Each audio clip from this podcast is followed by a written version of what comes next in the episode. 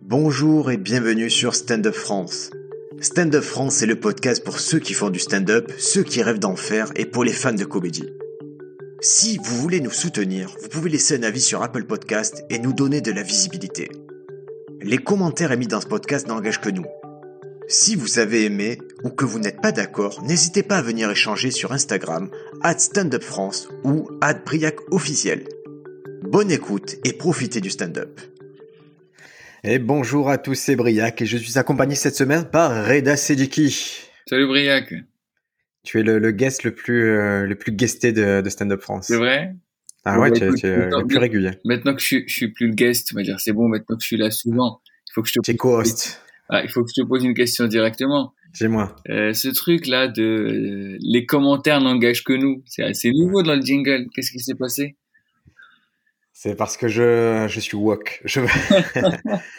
non, parce que je me suis rendu compte qu'on était pas mal écoutés et que je veux que chacun comprenne que c'est pas, j'ai pas la vérité, tu as pas la vérité, c'est un avis, mais c'est pas parce que je dis j'ai pas aimé tel truc que d'un coup ce truc c'est nul. En fait, euh, voilà, on est plus, euh, et je me suis rendu compte des fois comme je suis assez un peu rentre dedans radical sur certaines choses, je veux pas que, que quand je parle ça devienne la vérité pour tout le monde forcément. Je veux juste c'est un avis parmi d'autres. Peut-être qu'il est motivé. Il y a des gens qui t'ont écrit?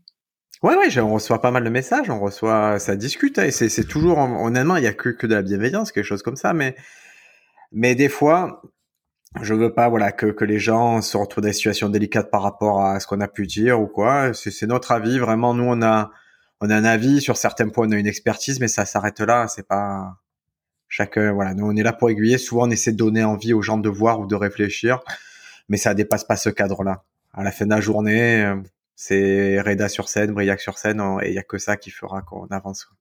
Bah oui, oui. En plus, enfin moi je trouve que c'est une bonne chose. C'est important de dire quand même que que déjà le commentaire n'engage que toi. C'est ton avis, c'est ta propre sensibilité. Et euh, et surtout, tu sais, on, on manque de ça un peu dans le quotidien. Tu sais, on a toujours des avis collectifs et on donne pas assez d'importance aux avis individuels, alors que c'est important de donner de l'importance à ces sensibilités-là et sans bah, vouloir aux gens. Si je suis pas sensible, je suis pas sensible. Ici, je kiffe, bah je kiffe. C'est comme ça.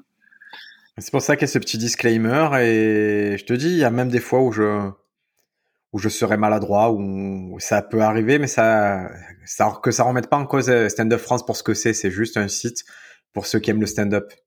Je veux pas que toute l'œuvre soit remise en cause parce que des fois je peux faire des maladresses ou peut-être parce que je, voilà, je, moi aussi j'évolue et, et ça m'arrivera de faire des erreurs, je suppose.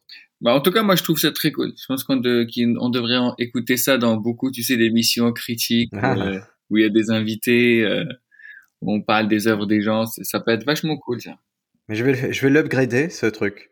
Parce que j'ai une nouvelle élève en stand-up qui a gagné un concours de voix, un concours radio, qui est devenu la voix officielle de Orange. Ah, Et ça fait des années, donc elle est la voix d'Orange, elle a la voix de Virginie Radio et plein de trucs comme ça. Et je pense qu'elle, elle peut faire un jingle de folie. Ah. Et je trouve que c'est encore plus rigolo quand des mots durs sont dits par quelqu'un de qui en robe de pied ça. bah oui.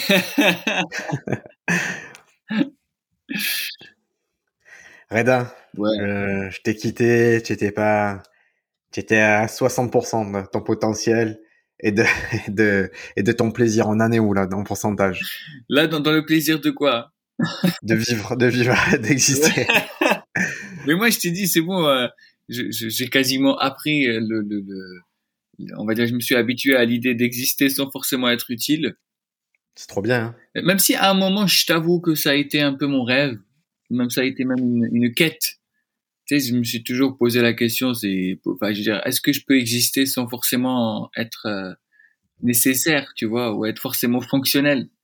Tu sais, genre j'avais, j'avais vraiment des fois, genre quand je voyais, tu vois, genre euh, les, les animaux et leur façon de vivre, je- des fois je trouvais ça stylé, je trouvais que c'était un style de vie qui m'irait bien.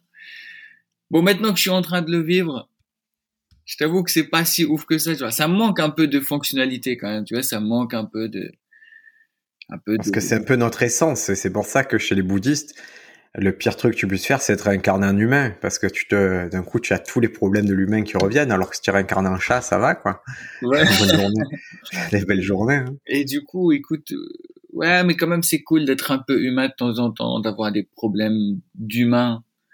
Je, je sais pas toi, mais euh, mais ça manque d'avoir de même des petits ah, même les problèmes avec les gens ça fait longtemps que je me suis pas embrouillé ouais. tu vois ça fait, ça fait longtemps que tu vois j'étais pas dans dans une grosse soirée où il y a eu un gros débat sur l'écologie où où il y a quelqu'un qui, qui, qui a saoulé qui a cassé les couilles et après tu vois genre tu te lèves tu dis mais, mais toi t'es un connard enfin, tu vois ce genre d'embrouille d'humain et ben et ben ça me manque oh là là et toi? Suffit moi, je me suis créé mes problèmes. Hein. J'avais, je manquais, je manquais de soucis. J'avais réglé ma vie. J'ai dit, ok, comment je vais niquer ma vie pour pour les prochains mois? Et je me suis tranché un doigt. J'ai tranché l'index de la main gauche avec un couteau de randonnée. Bien sûr, sans faire exprès. Du coup, ça en est suivi toute une occupation pendant plusieurs jours et qui était euh, qui était intéressante dans le sens où où, ça t'apprend l'humilité en fait. Ça encore une fois, on revient à la case départ. C'est-à-dire, tu peux être euh, successful dans ton travail, tu vois, j'ai pu accomplir les trucs pendant les confinements et tout, mais à la fin de la journée, si tu te coupes un doigt, tu es dépendant de tout le monde, c'est-à-dire tu es, tu sais plus, c'est plus tes connaissances, c'est-à-dire moi je connais plein de gens à Marseille, vraiment je connais 1000 personnes. Si j'ai ma voiture qui est cassée, il y a un mec qui va venir réparer. Si je m'embrouille avec quelqu'un, il y a une équipe qui va venir le démonter. Mais par contre, le doigt, il n'y a rien à faire. Je suis obligé de passer par le circuit euh, légal, le circuit euh, honnête, et ça t'apprend à limiter, c'est-à-dire tu dois patienter, tu dois te confronter aux vrais gens, tu dois, tu dois te confronter à ce qu'il y a de d'assez pathétique, d'assez merveilleux aussi, c'est-à-dire les gens qui font bien leur métier, qui sont passionnés, qui font des choses. C'est nous on fait un truc que les gens, je crois qu'il y a plein de gens qui se sentiraient pas capables de monter sur scène. Et là, je me suis confronté à des gens qui font des choses que moi je me sentirais pas capable de faire. Je serais jamais infirmier, je serais jamais docteur j'aurais jamais là à recoudre le sang, à parler à des gens toute la journée. Ça n'arrivera pas. Et, et c'est marrant d'avoir de, j'ai aimé avoir d'admiration pour ces cours de métier, en fait. J'ai trouvé ça cool. Et tu vois, tu vois que c'est cool. Tu vois, c'est un peu ça, nous, les humains, tu vois. Genre, on a des, on a, on a des postes, tu sais. On a le meneur de jeu, on a le latéral, le défenseur, le gardien. Et nous, en ce moment, bah franchement, les, les stand-uppers, en tout cas, on n'est même pas dans le public parce que on est ailleurs. on n'a pas accès.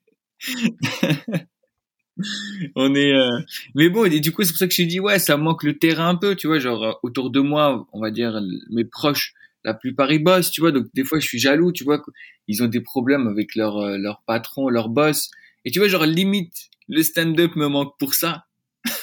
Bah ouais clairement c'est au niveau interaction je, je m'étais remis au CrossFit et du coup c'était mon interaction sociale de la semaine d'aller plusieurs fois au CrossFit et tout mais là, là, le fait, tu vois, le truc qui m'a plus dérangé, le fait de me blesser, c'est me dire, ok, ça m'enlève la seule interaction que j'ai.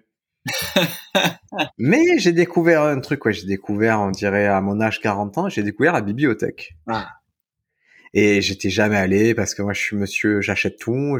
Et là, je me dis mais putain, mais en fait tout ce que j'achète, en fait, je m'aperçois que c'est disponible dans la bibliothèque de Marseille. Je pourrais ne pas l'acheter, juste aller le prendre, l'emprunter, le rendre. En particulier les livres, j'ai horreur de. Quand j'achète un livre, je le donne de suite après. C'est-à-dire, je, littéralement, je jette 20 euros en l'air. ça me fait plaisir de donner mes livres. Et là, je, je les emprunte. Du coup, c'est peut-être que ma nouvelle sortie sociale, ça sera la bibliothèque. C'est bien la bibliothèque. Ouais, mais quand tu as jamais consommé, tu vois, moi j'ai pas cette habitude de consommation, je m'aperçois qu'ils ont des vinyles, ils ont des, des DVD, ils ont des trucs, ils ont, ça m'occupe un peu.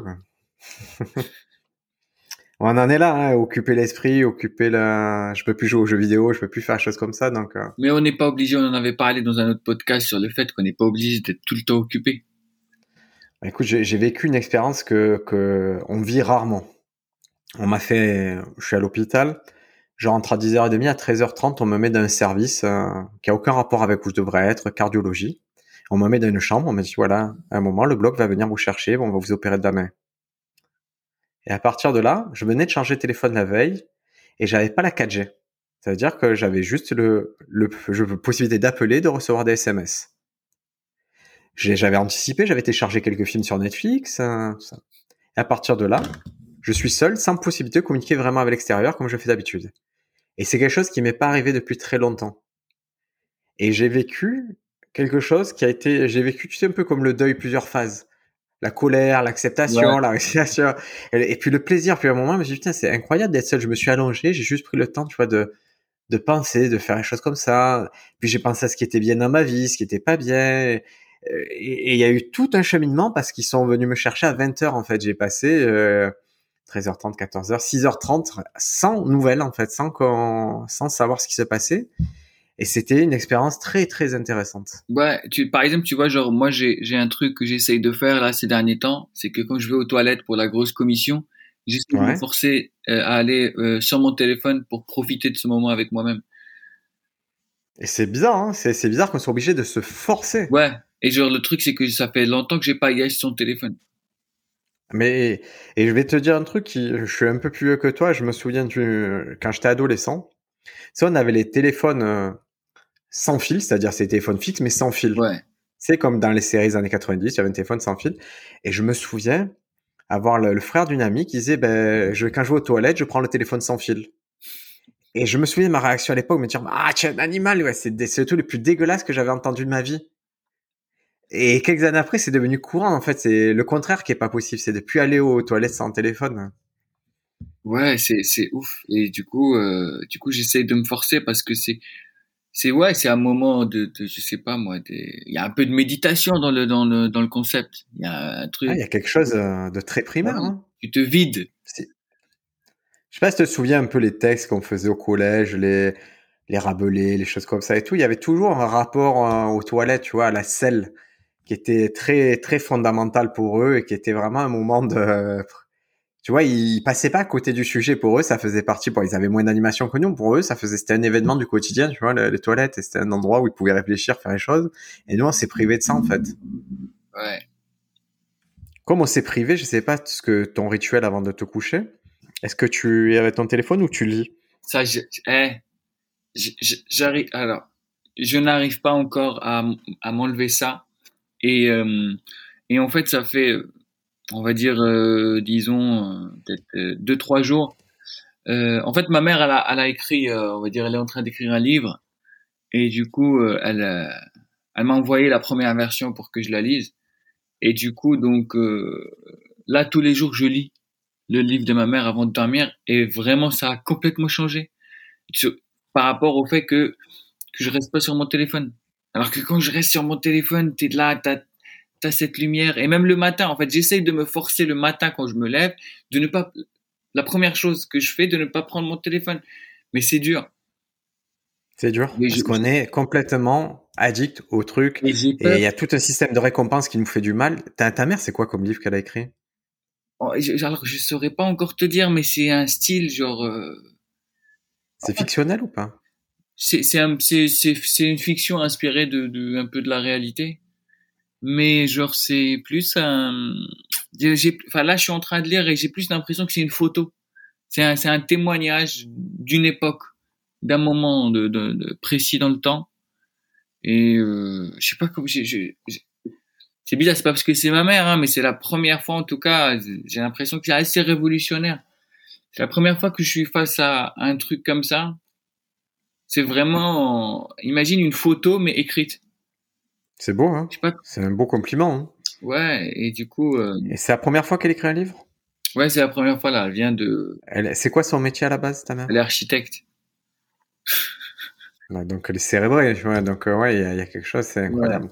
Et euh, bon, elle écoute pas Stand Up France, donc euh, j'ai pas encore fini. Donc je, je, je lui dis attends que je finisse pour que je te fasse pour qu'on discute. mais si c'est beau. France, elle va me dire ah alors. Je dis mais attends que je finisse. Mais c'est beau de se dire que moi, je trouve ça incroyable que d'habitude c'est toi qui proposes ton œuvre à tes parents. Tu vois, dans ton métier, tu vas proposer tes écrits, tu vas proposer ce que tu fais pour euh, en podcast que tu fais sur scène. Et là, c'est le contraire, c'est eux qui te soumettent une œuvre. Ouais, ça m'a touché parce qu'elle a commencé le livre par mon fils Reda, euh, celui qui m'a encouragé à passer le pas. Et euh, et du coup, ouais, j'étais vraiment ému par rapport à ça parce que ça fait un, un moment où, elle me parle de, de, de cette idée un peu de d'écrire et je lui dis mais mais vas-y, lâche-toi. Et euh, et du coup, donc ouais, là, euh, elle est allée à fond et euh, et tu sais ce qui est ouf, c'est que alors là vraiment on parle de l'ancienne génération, c'est que elle n'arrivait pas au début à écrire sur un clavier directement. Du coup, elle a commencé à écrire à la main. Mais le truc, c'est que dès qu'elle écrivait à la main, elle avait du mal à retranscrire. Elle avait l'impression d'écrire une deuxième fois. Ouais. Et, du, et du coup, donc, elle avait beaucoup de mal avec ça. Et du coup, donc, elle s'est entraînée de nouveau. Et maintenant, elle a appris elle m'a appelé genre il y a une semaine, elle m'a dit je suis contente, elle m'a dit c'est bon maintenant ma, ma pensée elle est connectée au clavier. Et euh... ça, ça en dit long, hein, tu vois, sur le chemin, c'est-à-dire que même à son âge, il y a un apprentissage en fait. Ouais, ouais. Mais elle accepte l'apprentissage. Exactement, ouais. Et, ce que je trouvais intéressant aussi, c'est cette, elle est consciente comme quoi il y a deux écritures. Et, et en fait, et ça, et, ça l'a saoulé en fait d'avoir deux écritures pour la première version parce qu'elle perdait en spontanéité. Elle m'a dit, elle m'a dit, je perds en spontanéité, en style, juste en, en, en faisant la transcription de du papier au format numérique. Et du coup, donc, elle a appris à écrire au format numérique directement. C'est beau, hein, se dire ça. C'est, c'est incroyable. Et est-ce que tu prends du plaisir? Parce que toi, tu es déjà intervenu en tant que metteur en scène, en tant qu'auteur. Est-ce que tu prends plaisir à faire accoucher les gens d'idées? Est-ce que c'est quelque chose qui te satisfait? J'adore. Alors ça, c'est alors déjà, euh, déjà quand j'ai un débat avec quelqu'un, moi je suis en mode euh, maïotique euh, de ouf parce que moi je suis pas quelqu'un, moi j'ai pas, j'ai pas de conviction, j'ai pas vraiment beaucoup de, tu sais, les gens ils disent ouais je suis un homme à conviction, j'ai jamais compris cette phrase. Moi, moi, vraiment j'ai pas beaucoup de conviction, j'ai, même mes croyances elles sont vraiment très fragiles, elles sont vraiment collées au, scotch quoi. donc il suffit une petite pluie ça part. Et, et du coup donc ça veut dire que je, donc j'ai pas d'argument quand, quand j'ai une discussion avec quelqu'un, j'ai pas forcément d'argument selon ma croyance, selon mes convictions à moi. Donc ça veut dire le seul truc que je peux faire, c'est juste pointer les les contradictions qu'il y a dans ce que dit l'autre. Et du coup, donc avec le temps, je suis vraiment entraîné à, à cet exercice de maïotique où accoucher quelqu'un de ce qu'il pense, de ses contradictions, essayer de lui de l'emmener vers un truc beaucoup plus simple. Surtout, moi, j'adore les, les, tu sais, j'ai fait des études de maths, donc ça veut dire que dans ma tête, tout est un peu géométrie dans l'espace. Tu sais, des fois, quand tu as un espace hyper grand, il suffit juste de trouver une fonction pour le projeter dans un espace petit et tu le gères d'une manière beaucoup plus facile que quand tu gères le grand. Et du coup, tu vois ce que je veux dire? Tu vois, si t'as, si t'as 10 chambres, 10 chambres de 20 mètres carrés chacune, donc ça veut dire que tu as 200 mètres carrés à gérer, c'est galère mais par contre, si je te dis, tu dois juste gérer 10 portes et chaque porte, elle fait un mètre d'ouverture, donc ça fait 10 mètres à gérer seulement. Et, Alors moi, je pense aux gens qui écoutent le podcast en courant. Ouais. et qui vont devoir courir dire oh putain il m'a amené loin là il m'a parce qu'il y a une projection 3D il y a eu un peu de, de matrice là dedans ben, c'est trop bien. Ben je, comprends tout à fait l'image. Et du coup, et du coup, donc, euh, tu vois, donc peut-être que là, on est en train d'accoucher les gens qui sont en train de courir. On ne sait pas. Mais je, je pense, ça, ça, aide à ça, et hmm. c'est là où, je pense que quand on collabore avec quelqu'un, si demain vous êtes amené à collaborer avec plusieurs personnes, il faut choisir avec qui on collabore. Et les bons signes que ça se passe bien, c'est que la personne en face de vous, elle essaie pas de vous convaincre, elle essaie juste de vous relancer. C'est juste, c'est un peu comme en psychanalyse. Pourquoi? Comment? C'est des questions et c'est ah ouais c'est cool mais pourquoi tu penses ça? Et tu l'as déjà. Et c'est ça qui va faire les gens très dirigistes dans ces, ces échanges là ils sont pas très constructifs en fait. Moi j'avais entendu une phrase très belle euh, c'était lors d'un TEDx. C'était un gars qui disait j'ai euh, j'ai été heureux le jour où j'ai arrêté de, de, vouloir avoir raison ouais lui ça serait un très bon co-auteur c'est beau hein? Ouais ouais ouais et c'est incroyable, il a renoncé, c'est-à-dire il savait que même si par rapport à l'univers, par rapport aux vérités physiques, des fois il pouvait avoir raison. Dès le moment où il a arrêté de se dire ok, j'ai pas besoin d'expliquer aux gens pourquoi j'ai raison et tout, ça y est, il a, il a, il a eu un déclic il fait la, la vie elle peut continuer comme ça. Bah oui, oui. S'il y a des gens qui nous écoutent même qui veulent écrire avec d'autres personnes, ça aussi c'est très important. Ils cherchent pas à avoir raison. Faut vraiment chercher à renvoyer la balle, c'est tout. Et... Tout le monde n'est pas prêt à recevoir l'information au même moment. Ouais, une fois, il y a un pote qui m'a demandé de l'aider sur un sketch et on s'est embrouillé. Et je me rappelle, je, l'ai regardé, je me dis, hey, mon travail c'est qu'auteur. Je lui dis, mais moi je dois accoucher des idées. Si c'est trop douloureux pour toi, tu me dis, on arrête tout de suite. et c'est vrai que c'est normal. Ça peut être douloureux. Hein. Enfin, il y a une... Mais en fait, on n'est pas tous prêts au même moment. C'est-à-dire qu'il y a des gens, Aujourd'hui, on pourrait bosser ensemble, ça n'aboutira à rien parce que ce que je peux leur apporter, ils sont pas encore prêts à l'entendre. Ben, ouais, alors, alors que c'est important. C'est comme je dis, en fait, quand quelqu'un te renvoie la balle hyper fort, ben, tu as l'occasion de, d'utiliser cette force et la renvoyer dans l'autre sens. Mais c'est là qu'un bon co-auteur, il est malin. Par exemple, moi, je, je travaille avec Paco. Des fois, il me, il me dit des choses mais il va me les dire et si je comprends pas, il va me les redire sous une autre forme, mais plusieurs fois dans la dans les mois qui suivent. Ouais. Et il attend que je déclenche le truc, tu vois. Et, des fois, quand je comprends, il me fait ah putain, je suis content que tu aies compris ça parce que j'allais devoir te l'expliquer d'une autre façon encore. tu vois, si tu as compris ça, on arrête là, on arrête là. Mais et il sait que si c'est pas passé de la manière frontale, il va devoir trouver dix variantes pour me faire comprendre le truc qu'il veut me faire comprendre. Bah oui, mais c'est ça, hein, c'est un accouchement. C'est délicat. Mais c'est joli, c'est délicat, tu vois, de, de se dire que de pas y aller frontalement, j'apprécie. Mais toi aussi, tu dois faire l'effort aussi de, de, la part de ton co-auteur de, de prendre en considération le fait que ce soit nécessaire qu'il soit. C'est la seule personne qui peut être frontale avec toi. C'est la seule personne avec qui tu dois pas prendre les choses personnellement parce que vous avez un projet commun. Tu vois, c'est. Euh... Ah, ce que j'essaie de faire, surtout, euh... des fois, y a, on t'envoie un gag et tu dis, OK, moi j'ai une autre, j'ai une variation de ce gag. Ouais. Je te la soumets. Maintenant, je ne vais pas trancher moi sur quel est le meilleur gag ou ce que je te dis juste, il y a cette possibilité de faire là. Elle adresse, elle a ses qualités, elle a ses défauts. Toi, ça a ses qualités, ses défauts. Maintenant, tu choisis. Ben, tu vois, ah, je pense qu'avant, j'étais plus dirigiste. Avant, j'étais plus, non, ce gag marche mieux, c'est celui-ci qu'il faut faire. Maintenant, je dis, non, il y a, moi, celui qui m'est venu spontanément, c'est ça. Ça me semble adresser mieux ces parties-là. Tu vois ce que tu en fais, quoi. Ouais, ouais, c'est comme l'exercice de prendre une prémisse et, trouver dix chutes différentes. Oh, ça, il y en a peu qui le font. c'est un exercice que, que... Alors ça, je vous le conseille. Hein. Vous, prenez vraiment n'importe quel spectacle euh, et vous prenez une blague d'un humoriste, en particulier ceux qui font des one-line d'Anthony Selnick ou quoi. Vous prenez la prémisse et vous amusez à trouver la punch. Et ça, et même euh, vous amusez à trouver l'angle et la punch. Et ça va vous ouvrir un monde incroyable. Et croyez pas que ce soit un exercice que, que personne ne fasse. Louis C.K. faisait ça avec Anthony Selnick. Hein. Et pourtant, Louis C.K. était un niveau était déjà au sommet quand il a fait ce truc-là. Et c'est juste qu'encore, on a toujours des choses à comprendre dans les exercices. Ah et du coup, quand tu fais cet exercice aussi, tu te rends compte qu'il y a, tellement de choses et, et ça dépend, ça dépend de, on va dire, des, affinités. C'est euh, c'est bah, c'est comme le, le, le, mail que tu envoies pour euh, pour juger les blagues. J'imagine que tu vois à chaque fois. Alors ça, j'en ai pas trop parlé dans le podcast pour pour vous situer. En fait, pour garder un peu notre nos équipes motivées dans le sud à Marseille, euh, j'organise chaque mois un petit concours de blagues euh, où tous les élèves qui sont les différents cours, que ce soit orchestra, que ce soit au théâtre de l'Ardu ou même en freelance, ils peuvent nous soumettre une blague, me soumettre une blague, je les collecte et après je les envoie à un jury dont Reda fait partie, euh, dont Juliette Follin fait partie, euh, il y a Bénédicte Vidal, il y a comment ça s'appelle euh, Oh là là, son nom m'échappe, ça, ça m'en reviendra. En fait, il y a, vraiment, il y a Paco, bien sûr, il y a Margot Motin. En fait, j'ai essayé de faire un, jury très varié, avec plusieurs sensibilités. Il y a des régisseurs, il y a des auteurs, il y a des producteurs. Et, euh, et donc, ils, soumettent ça et on se retrouve chaque mois avec une trentaine de blagues que je vous donne à vous le jury. Et c'est vrai. Moi, je trouve ça intéressant de lire 30 blagues en fait de débutants parce que souvent, je dis pas, allez, on va dire sur 30 blagues, il y en a 28, c'est des prémices. Euh... tu vois que ça pourrait être autre chose dans les mains de quelqu'un d'autre. Ouais, ouais, ouais, c'est vrai que, en tout cas, il y a déjà des observations très intéressantes que tu peux améliorer.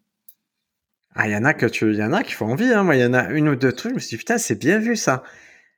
Et je me suis aperçu d'un truc vraiment incroyable, c'est que ça fait trois fois qu'on fait le concours. Donc vous, quand vous jugez en tant que jury, vous jugez à l'aveugle, vous ne savez pas qui a écrit la blague. Et pourtant, quand vous allez voter pour une blague, vous allez avoir tendance en tant que jury à toujours voter pour les mêmes personnes. Parce que vous accrochez, c'est comme si à l'écrit, la personne à comique, vous accrochez vraiment à la personne en particulier. Moi, j'ai typiquement Lies Akroun qui, euh, qui, qui vote à chaque fois. Il vote à chaque fois pour une blague de Sofiane. Ah oui, ça veut dire que vraiment, il a beaucoup d'affinité pour son humour. Tanguy vote tout le temps pour une blague de Sofiane. C'est-à-dire, la prémisse, ils se font à chaque fois accrocher au truc et à chaque fois, ils vont me faire le même endroit. Je ne sais pas abouti. Mais à chaque fois, ils aiment la prémisse. C'est super intéressant, ça. Ah ouais, ça veut dire qu'il y, a un vrai dialogue qui se fait dès l'écrit, c'est-à-dire que tu peux vraiment accrocher les gens, ton public, tu peux l'accrocher dès l'écrit. Il n'y a pas besoin de te voir pour voir que tes idées peuvent accrocher, ta façon d'écrire peut accrocher un public particulier. Tu peux segmenter dès le début en fait. Bah oui, si, le, si le, on va dire l'écriture elle est segmentée, c'est que vraiment le même, c'est à tous les niveaux que c'est segmenté. C'est que d'ailleurs même des fois tu sens certaines devant le public, y certaines prémices qui font rire un public et pas un autre. Parce que tu as un public qui va sentir le truc, il imagine déjà la suite, et tu as d'autres publics qui, bah, bah, qui attend la chute. Et euh...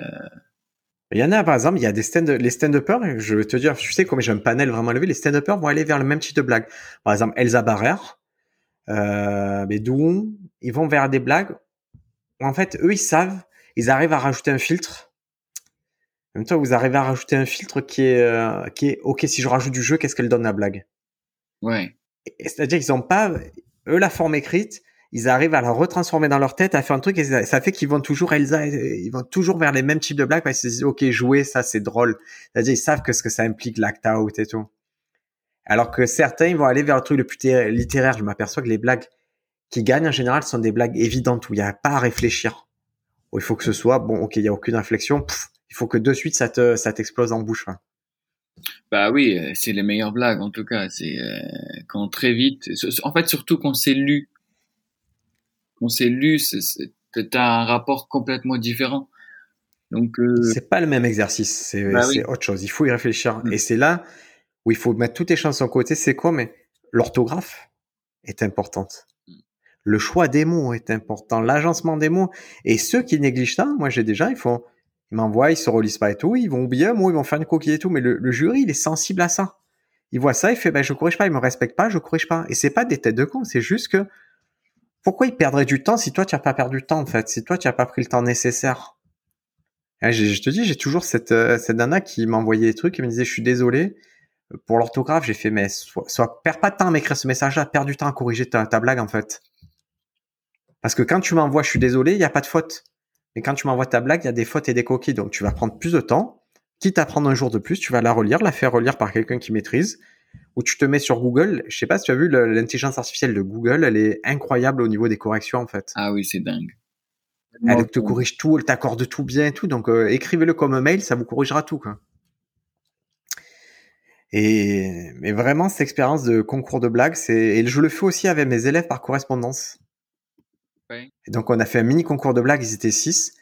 Et j'étais content parce qu'ils m'ont tous sorti des blagues qui rentraient dans les canons que j'aime, c'est-à-dire moins de deux lignes, très péchu, bien écrit, synthétique. Et il y en a un qui était intéressant en particulier, c'est un, de, mes élèves qui s'appelle Pascal, qui, euh, qui a plus de 50 piges. Et son rêve, c'est de se reconvertir en humoriste. Son rêve, voilà. Mais il habite euh, genre en Bretagne ou un truc comme ça, et j'ai fait, bah, ça va être compliqué, quoi. Et lui, il croit, il y croit, il y croit fond, il croit que c'est ça, son, destin, c'est ça. il m'envoie la blague en me disant, je vais tout casser. Et quand il a vu les 28, quoi, les 30 blagues de, ma, de la session de Marseille, il a dit, putain, le niveau, il est pas ouf, hein. Franchement, euh, en gros, j'ai pas de souci à me faire, moi, avec mes blagues. Et quand il a soumis sa blague parmi les six autres, mais sa blague, elle a rien fait, en fait. Elle n'a pas été beaucoup votée. Et, là, quand j'ai dit ça, il a réécrit sa blague une fois. Il m'a dit merde.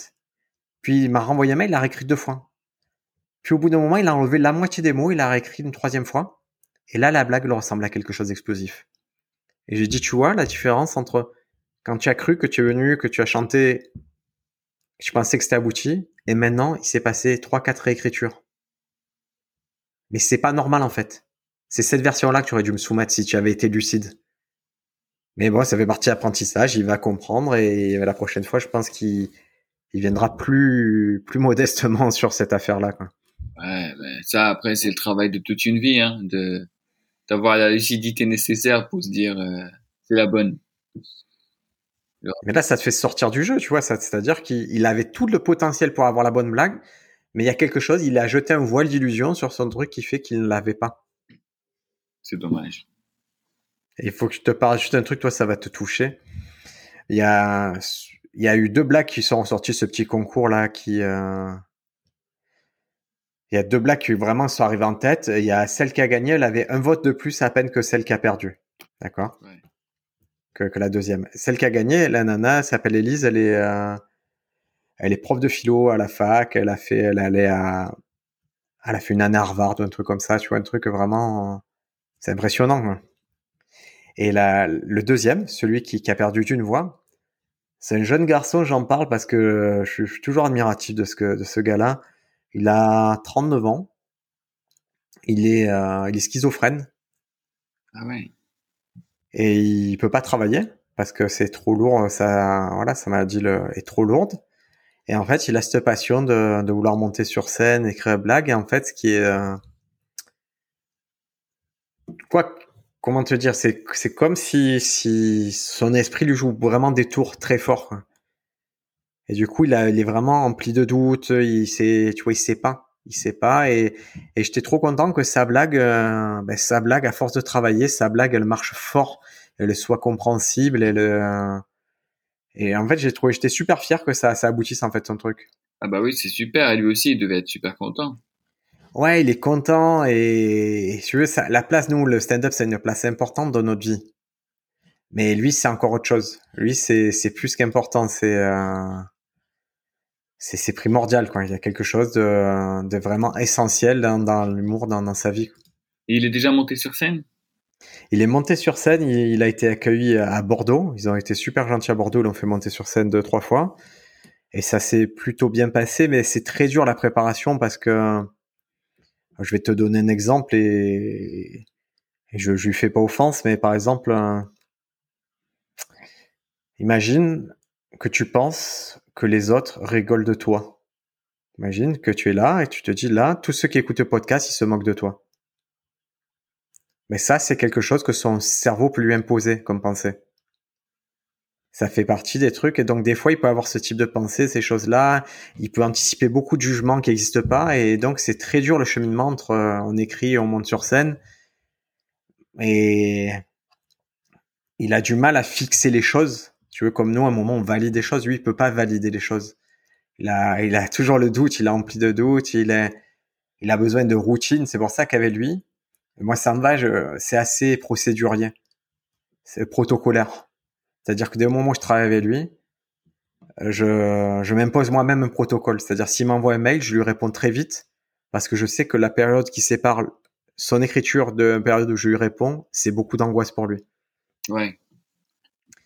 De la même façon, quand, quand, je, quand il doit aller sur une scène, je lui dis pas fais ce que tu veux, je lui dis tu vas faire ça, ça et ça.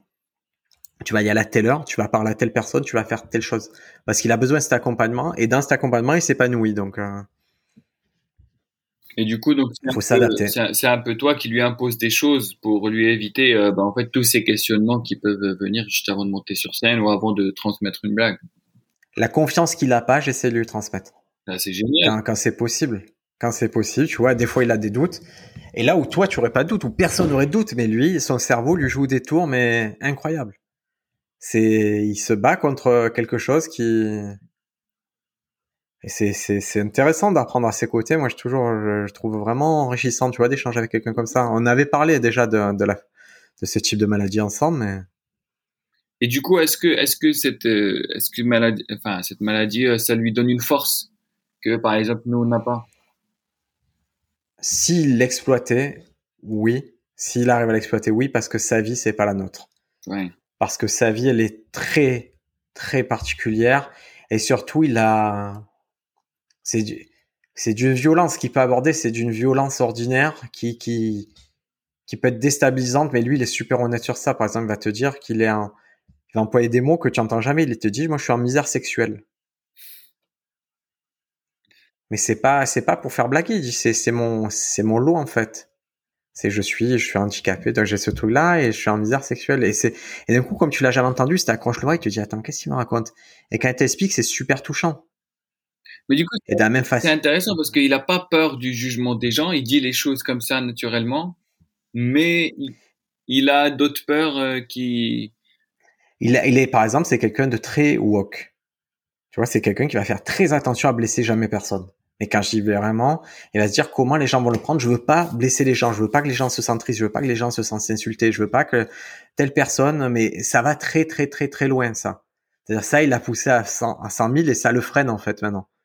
C'est-à-dire qu'il veut vraiment faire attention à ce que personne ne se sente insulté dans ce qu'il fait et des trucs que nous on penserait jamais, hein, mais lui ça le touche. Euh... Et il a ce truc qui est marrant, tu vois, moi qui m'a toujours fait rire, c'est que c'est des fois il arrive des histoires, tu sais, euh, toi tu me racontes une histoire qui t'arrive avec un pote, elle peut avoir un côté un peu extraordinaire, Mais lui, elles sont quasiment toujours extraordinaires. Et au bout d'un moment, j'ai compris pourquoi.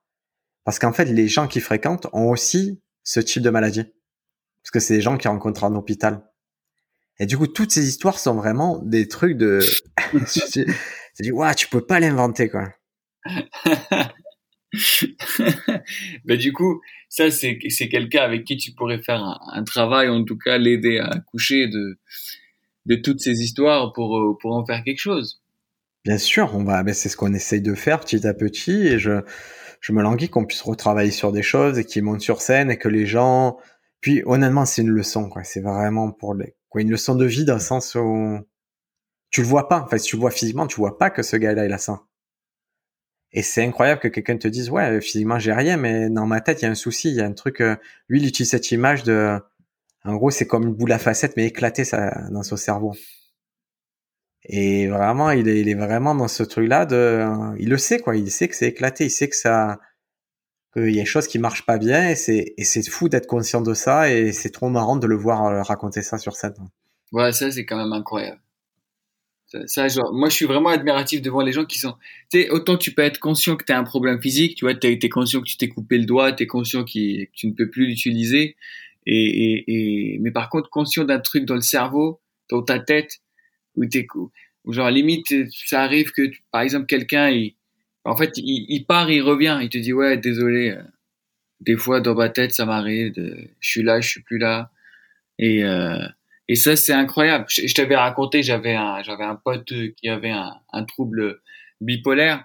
Et, et, après, quand il est sorti de l'hôpital et tout, bah, en fait, il était très lucide par rapport à, à ce qu'il avait. D'ailleurs, il m'avait même préparé avant. Il m'a dit, si des fois, tu sens que je t'écoute plus, euh, t'inquiète, je reviens très vite. Et en plus, tu m'as dit que c'était quelqu'un de brillant à la base, quelqu'un qui avait, euh, qui était bien formé. Oui, c'était un matheux. Euh, on était sur un autre niveau. C'était incroyable. Mais ça épargne personne, malheureusement. Surtout la bipolarité, ça se déclare euh, vraiment, ça peut se déclarer euh, dans la vie adulte. Et c'est vrai que tu as la personne qui a la même enveloppe, mais dedans, il y a quelque chose qui, a switché et tu, tu récupères plus, quoi.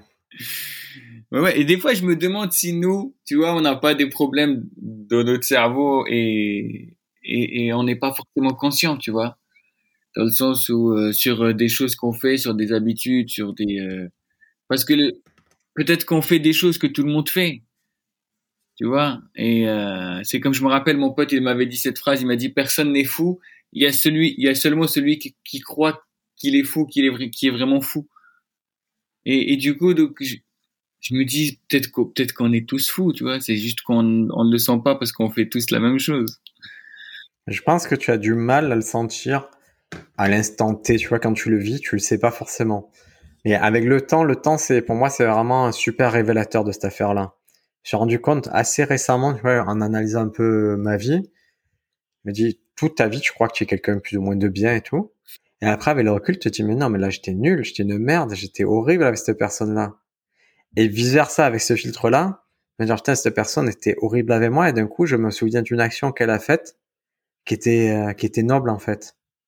Et tu vois, ça, des temps en temps, je reviens sur certains trucs, je me dis, waouh, mais ça a pas marché avec cette personne parce que c'était moi qui étais une horreur. J'étais, j'étais, j'étais dégoûtant, tu vois, j'étais pas un être humain bien à ce moment-là sur cette question-là. Et tout, tout le travail du temps, c'est de te révéler ça et, et de voir les chemins que tu as pris pour un moment à situation égale. Tu vois, moi, je me suis, tu vois, là, je me suis coupé le, doigt et je m'étais déjà fracturé le, le bras gauche il y a quelques années. Mais quand je me suis fracturé le bras, j'étais le démon, j'étais horrible j'étais d'une mauvaise humeur, j'aurais pu, tu vois, j'étais énervé tout le temps. Là, je me suis coupé le doigt, je te dis, j'ai appliqué comme dans Tekken, vraiment le côté euh, protocole. Tu t'es coupé le doigt, tu vas faire une compresse, tu vas aller à tel endroit, et puis ça va te prendre tant de temps. Puis le lendemain, tu vas revenir, et pendant une semaine, tu pourras plus faire ça. Mais c'est-à-dire, je savais où j'allais, alors qu'avant, la première fois où je me suis cassé un bras, j'étais dans l'inconnu et j'avais pas le protocole. J'étais énervé contre tout le monde. C'est le seul truc qui me faisait du bien, c'est de, de m'en prendre à tout le monde et pourquoi ci, pourquoi ça.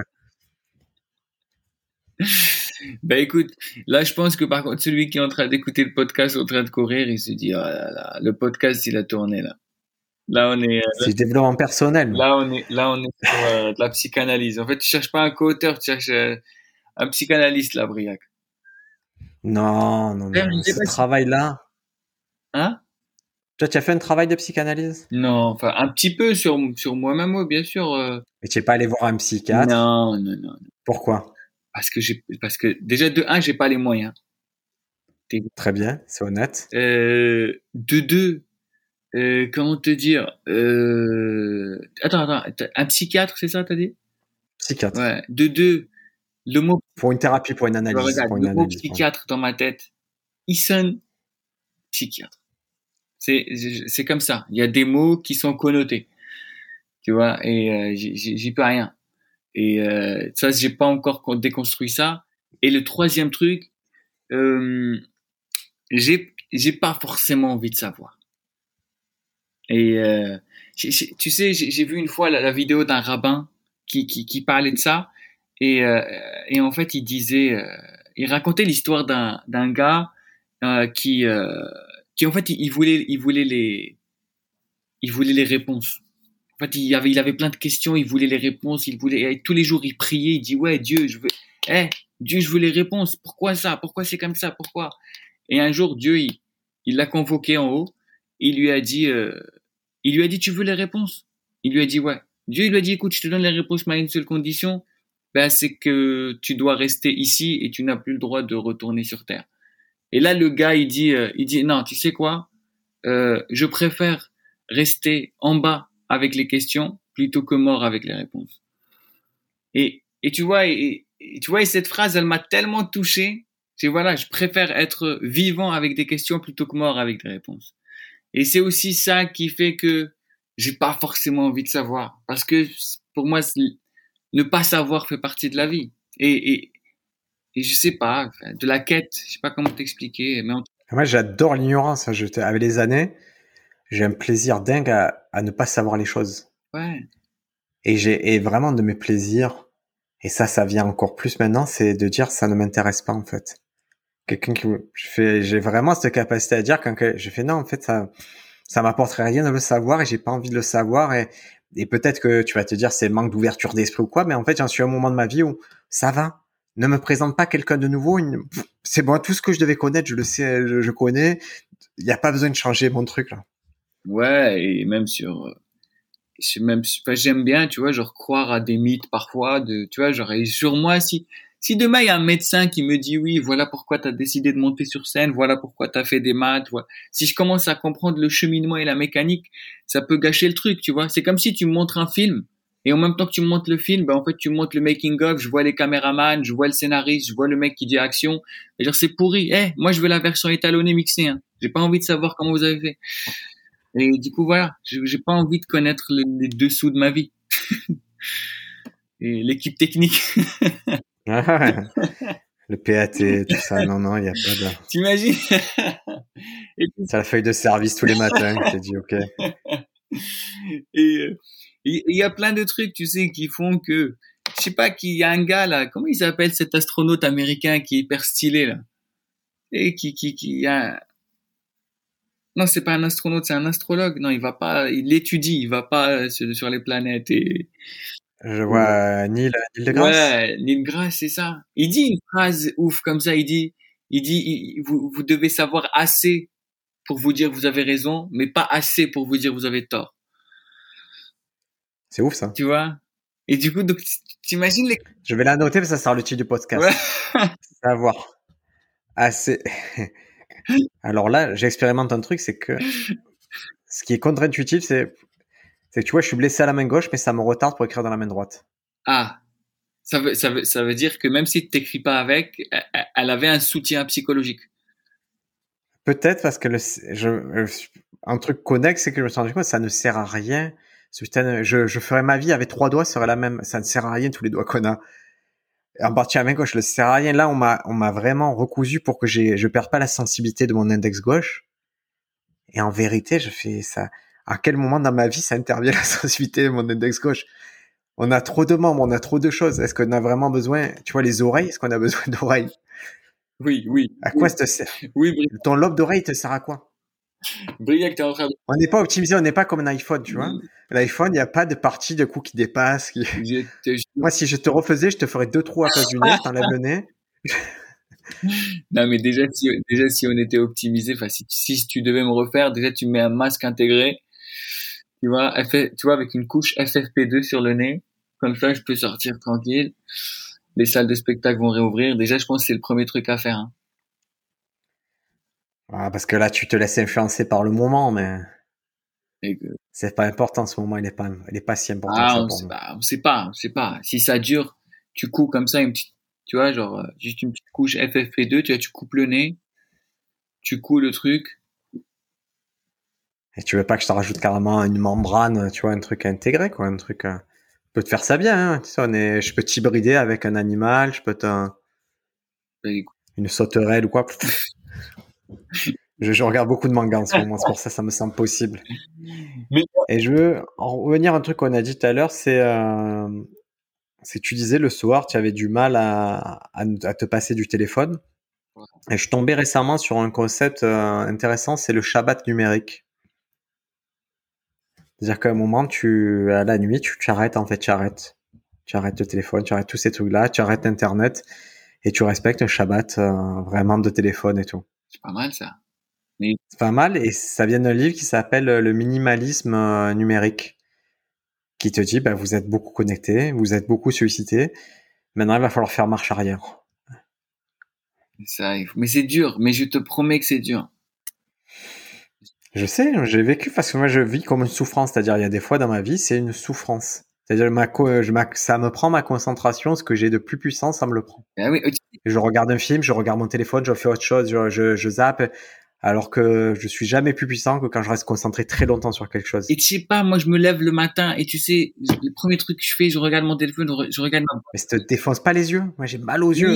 J'ai, je le regarde au moment où j'ai mal aux yeux. Même le matin, tu prends mon téléphone comme ça et je le mets à côté, je baisse la luminosité. Et en fait, et je suis, tu sais que je suis angoissé par rapport à si j'ai reçu des mails ou pas. Et tu sais quoi? C'est que personne ne m'envoie de mail en ce moment. Il se passe rien. Mais malgré... Et c'est le ça s'appelle FOMO. Tu connais ce mot FOMO? Non. Ça s'appelle Fear of Mixing Out. C'est la peur de, de louper quelque chose. Ouais. Et ben j'ai bah, j'ai le jeu FOMO. Voilà, tu as FOMO. Et est-ce qu'on est d'accord que c'est jamais arrivé que tu te réveilles, que d'un coup tu as un truc, c'est putain, heureusement je l'ai pas loupé ce truc? Et ça j'arrive jamais. Et je vais te raconter l'anecdote tout de suite. un jour. Ouais, vas-y. Un jour, j'ai une interview en direct sur euh, France 24. France 24 qui est une chaîne française internationale qui est vue dans le monde entier. Il y a, énormément vu. Énormément vu. C'était à 8 heures du matin et, euh, et c'était en direct. Donc j'ai, j'ai, cette, cette interview et, euh, et le matin de l'interview, bah, je me lève euh, tranquillement. Ce jour-là, je me suis dit, je me lève tranquillement, je me lève vers 9h30, 10h et je prends mon téléphone et là, je tombe sur 50 appels en absence, 12 000 messages, des mails. Et en fait, et c'est quoi les messages? C'est des chauffeurs de taxi qui m'engueulent pour me dire, plusieurs chauffeurs de taxi, je suis en bas de chez vous, descendez. Et je comprends pas. Et là, je regarde mon agenda et j'avais complètement oublié que j'avais une interview en direct sur France 24. Et ils m'ont envoyé trois taxis pour me récupérer le matin. Et, euh, et en fait, ils, ils sont partis. Donc après, ils ont appelé un autre taxi. Il est parti. Un autre taxi, il est parti. Et en fait, j'ai pas fait cette interview. J'ai raté une bête d'interview que je devais faire. Mais tu sais, ce qui est incroyable, c'est que c'était voulu la veille que je me déconnecte. C'était voulu que je dorme. C'était voulu que je fasse pas de réveil. Je mette, je mette pas de réveil et ça m'a fait énormément de bien. Et, et ben, tu sais quoi? Je n'ai pas culpabilisé un instant. J'étais tellement au top de ma décision que j'ai pris mon téléphone. J'ai appelé la journaliste de France 24. Je lui dis bonjour. Elle me dit, mais vous étiez où? Et on vous a attendu, on a dû meubler. Je lui dis, écoutez, je vais vous dire la vérité, je me suis pas réveillé. J'ai complètement oublié que j'avais une interview avec vous. Elle me dit, mais, je lui dis, écoutez, c'est bon, c'est trop tard, ça sert à rien qu'on s'embrouille. Je lui dis, j'ai oublié que j'avais l'interview. Je lui dis, peut-être la vie a fait que, j'ai eh, eu un discours, mais philosophique, un peu très, je lui dis, peut-être la vie a fait que je devais pas. Elle a dû te détester, mais d'une force. Et, non, mais, tu sais quoi, j'ai, je lui, elle m'a dit, mais, non, on se réjouissait de t'accueillir. Je lui dis, mais, si vous étiez aussi content de m'accueillir, vous allez trouver un autre créneau. Et tu sais ce qui s'est passé, mon pote? J'ai fait la matinale trois semaines plus tard. Il y a une logique, hein, et c'est vrai que si la personne veut vraiment t'accueillir, elle, s'adaptera. Parce que j'avais pas culpabilisé en fait, c'est que j'ai été sincère et ça m'a fait du bien. Et t'as vu, je sais pas si ça t'arrive où tu prends une décision toi-même, t'es tellement conscient de la décision que tu ne te fais aucun reproche et t'as aucune culpabilité. Tu sais que c'est la bonne décision. Tu sais que. Ah, je, je, je ne mise que sur ça dans ma vie, ma capacité à assumer les choses. C'est-à-dire, je sais qu'il y a plusieurs chemins. Comme ça, une blague, quand j'ai une prémisse, il y a plusieurs angles quand j'en choisis un, j'accepte que les autres puissent être plus chanceux ou moins chanceux, mais j'ai accepté que moi j'avais fait un choix et que tout va découler de ça et que je je peux plus revenir sur le reste. J'agis que sur ce que je peux agir. Et bah oui, c'est ça. Et avec le téléphone et ce que tu dis, bah j'ai du mal à appliquer tout ça. J'ai du mal à me dire, je sais que c'est pas bien, mais je suis pas ma conscience, elle a pas pris le dessus complètement sur moi-même pour me dire non. Mais il faut un peu feinter. C'est-à-dire qu'il y a vraiment une possibilité. Par exemple, je me suis rendu compte que si je n'avais pas quelque chose à lire, forcément, j'allais vers le téléphone. Donc, mon travail, c'est de trouver quelque chose à lire le soir. D'où la bibliothèque, d'où là, j'ai, j'ai, je sais ce que j'aime lire. Là, j'ai pris la biographie du, du créateur de Nike ou les choses comme ça. Moi, j'aime les choses qui sont non fictionnelles. Du coup, j'ai plein de biographies. Je sais que quand j'ai fini une, j'attaque l'autre. Et le soir, je n'ai plus à regarder ça. J'ai pas regardé mon téléphone. Je, mais je trompe, en fait, un de mes travaux, c'est de tromper mon cerveau. Ouais. De lui faire croire que, tu vois, le matin, par exemple, mon cerveau, il, a, il sait que je dois pas regarder le téléphone avant d'avoir pris le petit déjeuner, d'avoir regardé un peu la télé, un manga ou quoi. Et ça me permet de tout décaler, tu sais, d'artificiellement décaler les, et d'arriver au bon moment. D'avoir le téléphone qu'après une heure de, de réveil. C'est une solution à court terme, Briac. Faut, euh, et surtout que, surtout que, en tout cas, le stand-up, c'est vraiment un métier de conscience. C'est que quand tu es sur scène, c'est, c'est, il faut que tu sois au summum de la conscience où tu, tu captes tout. Tu vois, c'est pour ça que je vais, je vais te dire comment je le vois. Pour moi, quand tu es sur scène, il faut, il faut minimiser un maximum le pilotage automatique. Ah. Mais il faut le garder quand même. Parce que le pilotage automatique, te donne certaines libertés. Il y a un livre de Charles Duhigg qui s'appelle Le pouvoir des habitudes. Et qui est, euh, et en gros, il te dit, si tu fais, je sais plus, genre 60 jours, 66 jours, quelque chose, ça devient une habitude. Et vraiment, de mes travaux, c'est de faire souvent, pendant deux mois, quelque chose. Et après, de plus le considérer comme quelque chose que je fais, parce que je le fais automatiquement. Et j'incite ma femme à le faire, tu vois, à utiliser le système de, de croix tu vois, par exemple, j'ai fait ce tel truc tel jour, je fais une croix. Et en fait, à force de faire ça, elle a plus besoin de mettre des croix parce qu'elle sait que ça fait partie de sa vie. Ouais, mais ça, c'est, ça, c'est dans la vie de tous les jours. Mais quand t'es, mais quand t'es sur scène, il faut, c'est là où je te dis, pour le métier qu'on fait, même dans la vie, il faut minimiser le pilotage automatique pour, Bien sûr. pour garder un, un, un, minimum de, de conscience. Parce que le truc, c'est que l'habitude, c'est bien, elle te permet de faire les choses facilement, mais une tâche alors que la conscience, elle te permet de tout faire. Tu sais, il y a un truc, ce concept que, que rappelle souvent Sofiane, c'est ici et maintenant. Ah ouais. Et, et pilotage automatique te permet pas d'être ici et maintenant. non, non, il te permet d'être hier et demain. Et, et, et, du, coup, ça, c'est un truc euh, que moi, en tout cas, je t'ai dit, je sens que je le perds. Après, je t'avais dit que je fais des trucs, je fais à manger. Le fait de faire à manger, ça m'aide à être dans le ici et maintenant dont tu parles. Oui, parce que faire à manger, ça mobilise plusieurs de tes sens, en fait. Ouais, je suis vraiment dans un mood euh, genre. Là où la méditation, c'est la même chose. La méditation, ça te demande de couper certaines choses et d'être conscient de certains sens. Faire à manger, c'est la même chose. Moi, conduire, moi j'aime bien conduire parce que conduire, ça me, ça m'hypnotise. Ah ouais? Ouais, la conduite, un moment, si je sais, le meilleur moment quand je vais faire du sport, c'est le moment où je conduis pour y aller, pour revenir. C'est là où j'ai les meilleures idées parce que je suis d'un état tel mon corps est fatigué et tout, et toutes mes idées viennent très vite. C'est-à-dire, je sais qu'après une session de sport, j'ai pas besoin, il faut pas que j'aille à la douche, il faut que j'aille devant l'ordi, que j'écrive tout ce qui m'est venu. Eh ben, moi j'ai envie de dire, moi aussi quand je marche, c'est ça. La marche, très important, la marche. Ça, ça, ça a aidé tellement de gens, tellement de penseurs, tellement d'écrivains, la marche. Et pourquoi? Parce qu'en fait, on, on respecte nos sens. Enfin, j'ai amené mon fils marcher la, la semaine dernière dans les collines de Marseille et c'est on a fait trois heures, on a croisé personne. Pas un vélo, pas, pas un randonneur. C'est-à-dire trois heures où, où si un oiseau, ben, c'est mieux ce que fait l'oiseau que ce que toi tu dis en fait. Donc on va se taire, on va écouter l'oiseau. Et, je dois apprendre à mon fils à faire ça. Et c'est trop drôle à, à, le faire focaliser sur des choses simples comme ça. Mais c'est quand même incroyable qu'on, enfin, d'en arriver là. Hein. déjà d'avoir cette discussion et de se dire, euh, on doit s'entraîner à, à focaliser euh, sur autre chose et être moins pris par des, des, trucs futiles comme le téléphone, comme des, des... Mais parce qu'on nous attaque, parce que tu es attaqué. Parce qu'il y a des gens dont le métier c'est de t'attaquer le cerveau. C'est quand même fou. Tu, tu l'as vu le documentaire sur Netflix sur justement sur les réseaux sociaux de l'autre côté du miroir, euh, de l'autre côté de, des écrans de fumée ou un truc comme ça? Non, je l'ai pas vu, mais là tu me donnes envie de le voir.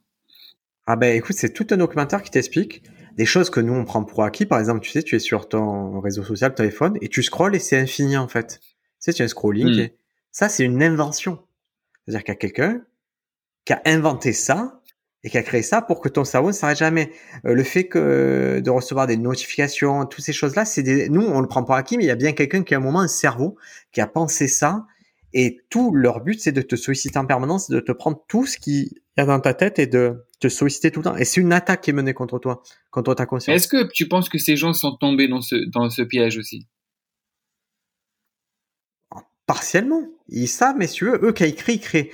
Le mec qui crée ça, c'est, c'est un, il programme. Lui, il programme, il crée un truc qui, est détourné de son usage premier. Peut-être qu'il a créé pour autre chose. le mec qui a créé le scroll, est-ce que lui aussi il scroll avant de dormir?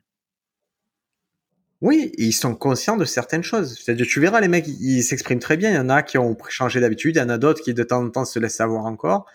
Et il y en a qui ont fait des burn-out, il y en a qui en sont revenus, mais c'est, et il y a un autre truc qui va te plaire beaucoup sur Netflix et sur, ils viennent de sortir, c'est sur les biais de l'intelligence artificielle. C'est-à-dire, c'est une nana qui étudié le fait que, par exemple, euh, la reconnaissance faciale va reconnaître plus facilement les peaux blanches que, que les peaux noires.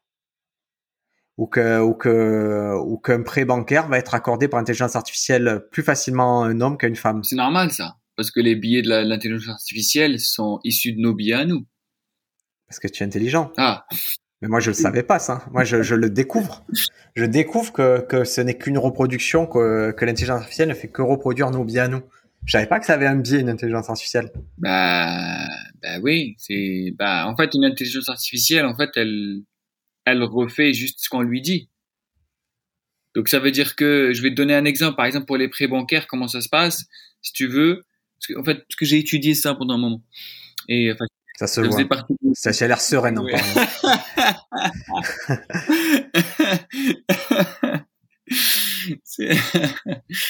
euh, en fait, c'est, enfin bon, je t'explique d'une manière très basique. Hein. C'est, en fait, ils prennent tout le, en fait, ils, par exemple, ils, veulent créer un algorithme pour savoir si on accorde un crédit ou pas. Ben, en fait, ils vont prendre, prendre la base de données de tous les crédits accordés de 1950 à 2000 et en fait, avec toute la liste des gens, ils ont toutes les informations sur les gens, bien évidemment. Et ils vont dire à la machine, est-ce que tu peux créer un modèle et juger les prochains clients, toi, automatiquement, selon ce qu'on a déjà fait? Et du coup, de la machine, de, de, de, de, 1950 à 2000, euh, bah, on n'était pas très, euh, enfin jusqu'à aujourd'hui quoi. On avait quand même beaucoup de billets, même si on essayait de les éliminer petit à petit. Et ben la machine, elle va reproduire exactement la même chose. Euh, et ce qui est intéressant, c'est que j'avais vu en médecine, par exemple, que, que c'était un domaine où ça échappait un peu au biais, d'un sens où, ils arrivaient bien à paramétrer les machines pour, euh, pour certains diagnostics, où les machines étaient vraiment plus fortes et devenues plus fortes que les humains pour des diagnostics. En particulier les diagnostics de, de psychanalyse, de choses comme ça, parce que c'est très, c'est très cadré, quoi. La machine, elle a tellement appris qu'elle sait reconnaître immédiatement certaines pathologies. Ah bah oui, ça c'est sûr qu'il y a des trucs où, où la machine elle nous a complètement dépassé. Mais justement, parce que la machine elle est capable de, de, de refaire des, d'acquérir des habitudes facilement. C'est aussi ça moi qui me fait peur dans l'habitude, c'est que ça c'est un, c'est un truc de machine en fait. La machine, c'est ça son truc. La machine, tu lui dis, tu fais, tu me fais ça mille fois. Et elle le fait. Et elle pose pas de questions. Et elle le fait bien. Moi, c'est ça que j'aime chez moi, c'est-à-dire ma capacité à faire mille fois un truc. Je me suis rendu compte que où j'ai devenu fort, c'est quand j'ai arrivé sans, sans me rendre compte à faire mille, mille fois un truc, tu vois, été la fameuse théorie de Malcolm Gladwell, les 10 000 heures. C'est-à-dire, c'est quand tu fais 10 000 heures un truc que tu deviens maître dans ce domaine. C'est pour ça qu'on dit euh, Briac, c'est une machine. Ah, j'aimerais qu'on dise ça. J'adorerais qu'on dise ça, mais on ne le dit pas assez. ça serait le plus beau compliment. Ça serait un beau compliment. Hein. Ça serait un super compliment. Putain, c'est une machine. Surtout, le top, j'aimerais qu'on me dise ça dans la pratique sportive. Et je sais que ça arrive jamais. Mais si on me disait, putain, Briac, lui, qui est à la salle, c'est vraiment une machine. Poser, là, on, là, regarde, on va aller, parce que non, non, non, tu me dis ça et t'aimes le foot ou pas? Non? Non. Non, pas du tout. Il y a même pas un joueur de foot que t'aimes bien. Euh, vraiment, je suis, c'est. Est-ce que, est que... Et je te dis, je préfère savoir qui est le meilleur joueur de Tetris au monde que le meilleur joueur de foot. J'ai pas les connaissances pour me baser sur ça. Je sais pas, parce que moi, j'ai, tu te rappelles de ce fameux but de Zidane en finale de Coupe du Monde? Non, tu te rappelles pas? Ah là là, Brigac, tu me lâches là comme ça. Je suis pas, je suis pas foot. Je, je connais mieux Olivier Tom que le foot foot. Attends, mais on peut trouver un autre exemple. Qu'est-ce qu'est un autre exemple? Un, exemple que tu connais que je connais parce que attends, c'est ça le, truc. D'un but en particulier, non, tu pas forcément un but, mais mais parce que. Prenons Ronaldo, euh, mais t'as un Ronaldo. Celui qui a les cheveux longs, c'est Ronaldo ou Ronaldinho? Ronaldo? Non, c'était Ronaldo. Le l'ancien Ronaldo. ah, celui qui était celui qui driblait tout le monde. Ronaldinho, le mec qui avait les cheveux longs, qui, qui jouait. Ouais, qui driblait tout le monde, qui fait des petits pas à tout le monde. Voilà, j'ai vu quelques vidéos des highlights récemment. Prenons lui. Euh, quand même, tu vois que il y a la répétition, il y a le côté machine, si tu veux, mais à côté de ça, il y a quand même un, un, un fort potentiel artistique. Il y a un fort potentiel de choix sur le moment. C'est alors, alors prenons un deuxième exemple. Prenons le, le Ronaldo de maintenant, Cristiano Ronaldo. Ouais, mais qu'est-ce que j'aime sa préparation physique à lui. J'adore, j'adore le voir faire des choses que personne fait, se muscler comme un salaud. Ça, ouais, mais ça c'est le côté machine qui me plaît chez lui. Bah justement, et c'est là où euh, où généralement il y a le débat avec Messi, parce qu'en fait le truc c'est que en fait Ronaldo ce qu'il fait, en fait c'est incroyable, et en fait et on se dit tous avec le travail je peux le faire. Mais quand tu vois Messi jouer, tu dis non, c'est pas possible de le refaire. Je sais pas si tu vois la différence. Il y a un, je vois très un bien. côté génie, un côté artistique. Et ça, c'est un truc que la machine ne peut pas faire. Mais le travail, je, c'est-à-dire, je valorise tellement le travail, j'ai appris tellement à valoriser ça. tu sais, il y a, il y a un ancien art martial, on disait que, que le maître, c'est celui qui est resté 5 minutes de plus tous les jours sur le tapis, quoi. Oui. tu vois, j'y crois tellement à ça. Et je crois vraiment, et c'est pour ça que quand je dis à quelqu'un qu'il est nul, je veux pas qu'il se vexe dans le sens où je considère qu'on est vraiment. Je, je suis pas en train c'est de pas, le travail. c'est pas un défaut. Hein. Non, non, non, mais je, je comprends ce que tu veux dire. Hein, je... Justement, je dis, il faut pas délaisser le. C'est bien, c'est très important de travailler, mais il faut pas délaisser le. Tu sais, ce, ce grain de folie, parce qu'en fait, c'est ça qui fait la différence, qu'on le veuille ou non. Enfin, le travail. Enfin, si tu veux, si le, le, le travail, c'est clair, mais il faut travailler de ouf, mais mais ce petit truc en plus, en tout cas surtout dans nos métiers, dans nos métiers, c'est ces petits grains de folie, c'est cette particularité, tu vois. C'est comme, euh, je sais pas, des, des fois je discute avec toi et tu me racontes, on va dire, bon, je sais pas si tu as parlé dans le podcast, mais mais il y a des trucs, on va dire, qui font partie de ta vie que t'as jamais raconté sur scène. On peut le dire. On peut, le dire. Vas-y, dis-le toi alors. C'est par rapport à la bagarre. Tu oui. Oui. C'est qu'avant de faire du stand-up, pour tout vous dire, avant de faire du stand-up, vraiment ma passion juste avant, qui m'a occupé pendant des années, on va dire de 2005 à 2012, ça a été le combat libre, les arts martiaux mixtes. Et je l'ai vécu en tant que journaliste, en travaillant dans un magazine spécialisé, en allant voir les événements du FC, en tant que combattant, en m'entraînant régulièrement et en essayant de combattre en, amateur, semi-professionnel. Et voilà, c'est vrai que ça détonne, c'est étonnant quand tu vois mon profil te dire, tiens, lui, c'est son truc, c'est la, la bagarre, c'est ce milieu-là, quoi. Je conçois que ça, ça puisse euh, travailler les gens. Et tu vois, ce, bah c'est, c'est ton truc, c'est ton, c'est ton grain de folie, c'est ton, c'est ton truc en plus qui. Et moi, je te dis souvent, faut que tu en parles sur scène. Ça, ça peut être, tu sais. Et ce qui est incroyable avec toi, c'est que tu as tellement une tête de gentil, t'as tellement une tête de, de, de, comme tu t'as dit toi, je suis un geek, j'adore les mangas. Mec, tu fais des blagues avec des dessins. Ça veut dire, tu te rends compte que moi, je suis, moi, je suis dans le public je vois un mec comme toi et qui après me raconte ça, mais je, je sors le, bah, le, le, membre du public le plus conquis au monde. J'ai l'impression d'avoir vu un truc particulier. j'ai vu quelque chose qui sort de l'ordinaire. J'ai vu un gars qui a réussi à, à allier deux choses, bah, où le cerveau, on va dire, on va dire d'une manière triviale, il, il peut pas se dire non, c'est, c'est pas lié, c'est pas. Et du coup, et, et c'est ce truc qu'on a tendance à, on va dire à, à délaisser pour le travail. Et ça, c'est pas cool. Donc, il faut être une machine, je pense. Pense, hein. Et ce commentaire euh, ne dépend que de moi, bien évidemment. Non, mais on l'a entendu dans le dans l'annonce hein, de début. Mais pour te dire un truc, pour que tout le monde comprenne ça, c'est que en particulier sur cet événement, le sport, les, sports de combat et tout, aujourd'hui, je ne me sens pas connecté à ce sujet. Je me sens plus connecté, c'est-à-dire ça fait partie de ma vie, c'est ma passion et, j'ai certaines aptitudes à le faire. Mais je, me dis, ok, j'ai rien à apporter. J'ai, j'ai, c'est, ça a fait ce que je suis. C'est-à-dire, ça m'a amené une assurance, ça amène qui je suis, euh, même dans ma façon de réagir aux autres et tout. Mais je suis pas connecté à ça. Et de la même façon que quand j'étais à l'hôpital, le, le chirurgien me dit, putain, vous allez parler de tout ce qui s'est passé aujourd'hui, vous êtes coupé le doigt, vous avez attendu le service, vous allez en parler. Je vais, je vais, je vais parler de quoi? Je vais, vous voyez, lui voyait un angle. En fait, vous avez attendu 10 heures et tout. Et moi, le, le seul angle que je voyais, c'est, c'est formidable de me faire soigner gratos à un hôpital et on vit dans un super pays. J'ai fait, je vais pas, je vais pas faire un sketch pour vous critiquer. Mais non, mais pas Lui, il voulait que je fasse un sketch pour critiquer un système que moi, Non, j'étais pas connecté à ça. critiquer un système, mais, mais je sais pas, t'as été violent durant cette période? Est-ce que tu penses que t'as été violent? Pendant la période de, de Ouais. euh, où je combattais, Ouais. pas plus que même. Moi, j'ai vécu une vie violente. Nous, nous, on vit une vie. Moi, j'ai toujours été dans dans la bagarre, on va dire. Moi, mon père, moi, j'ai mon père, c'était quelqu'un de, tu vois, qui a toujours été des arts martiaux et trucs comme ça. Et j'ai vécu des scènes irréelles, mais tu vois, des scènes de de, de confrontation musclée, on va dire. Et, et voilà, j'ai toujours, ça m'a toujours semblé normal. Et de la même façon que j'élève mon fils, tu vois, il y a un moment où tu, tu donnes une chance au système, c'est-à-dire tu vas à l'école, tu te fais embêter, va voir la maîtresse. Tu vas à l'école, te fais embêter, va voir la maîtresse. Et puis il y a un moment où la soirée, c'est ah, tiens, ok, je vais t'apprendre ce que c'est une projection. Je vais t'apprendre ce que c'est. Ah d'accord, c'est quoi? Ben tu vas faire ce mouvement, tu vas me le faire une fois, tu vas me faire tomber. Ok, papa, je t'ai fait tomber. Je vais refaire, refais-le. Et le soir, ça a été pendant des soirs, 100 fois, la même projection, la même façon de faire tomber quelqu'un et dire, maintenant, dans ta vie, quand il va t'arriver quelque chose, ça va être ce mouvement-là que tu vas faire tout le temps. Ah, d'accord.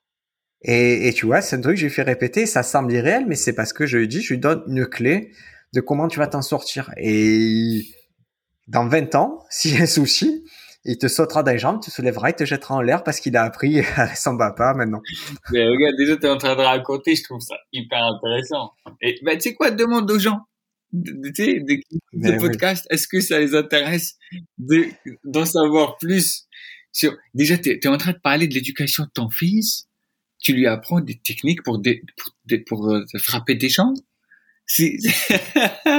Mais tu vois, alors je vais te dire je vais, ça vient pas de nulle part, tu sais, c'est toujours une question de transmission de savoir. Moi, je m'aperçois que toujours, ce qui est intéressant dans la vie, c'est comment toi t'as appris, comment toi tu apprends.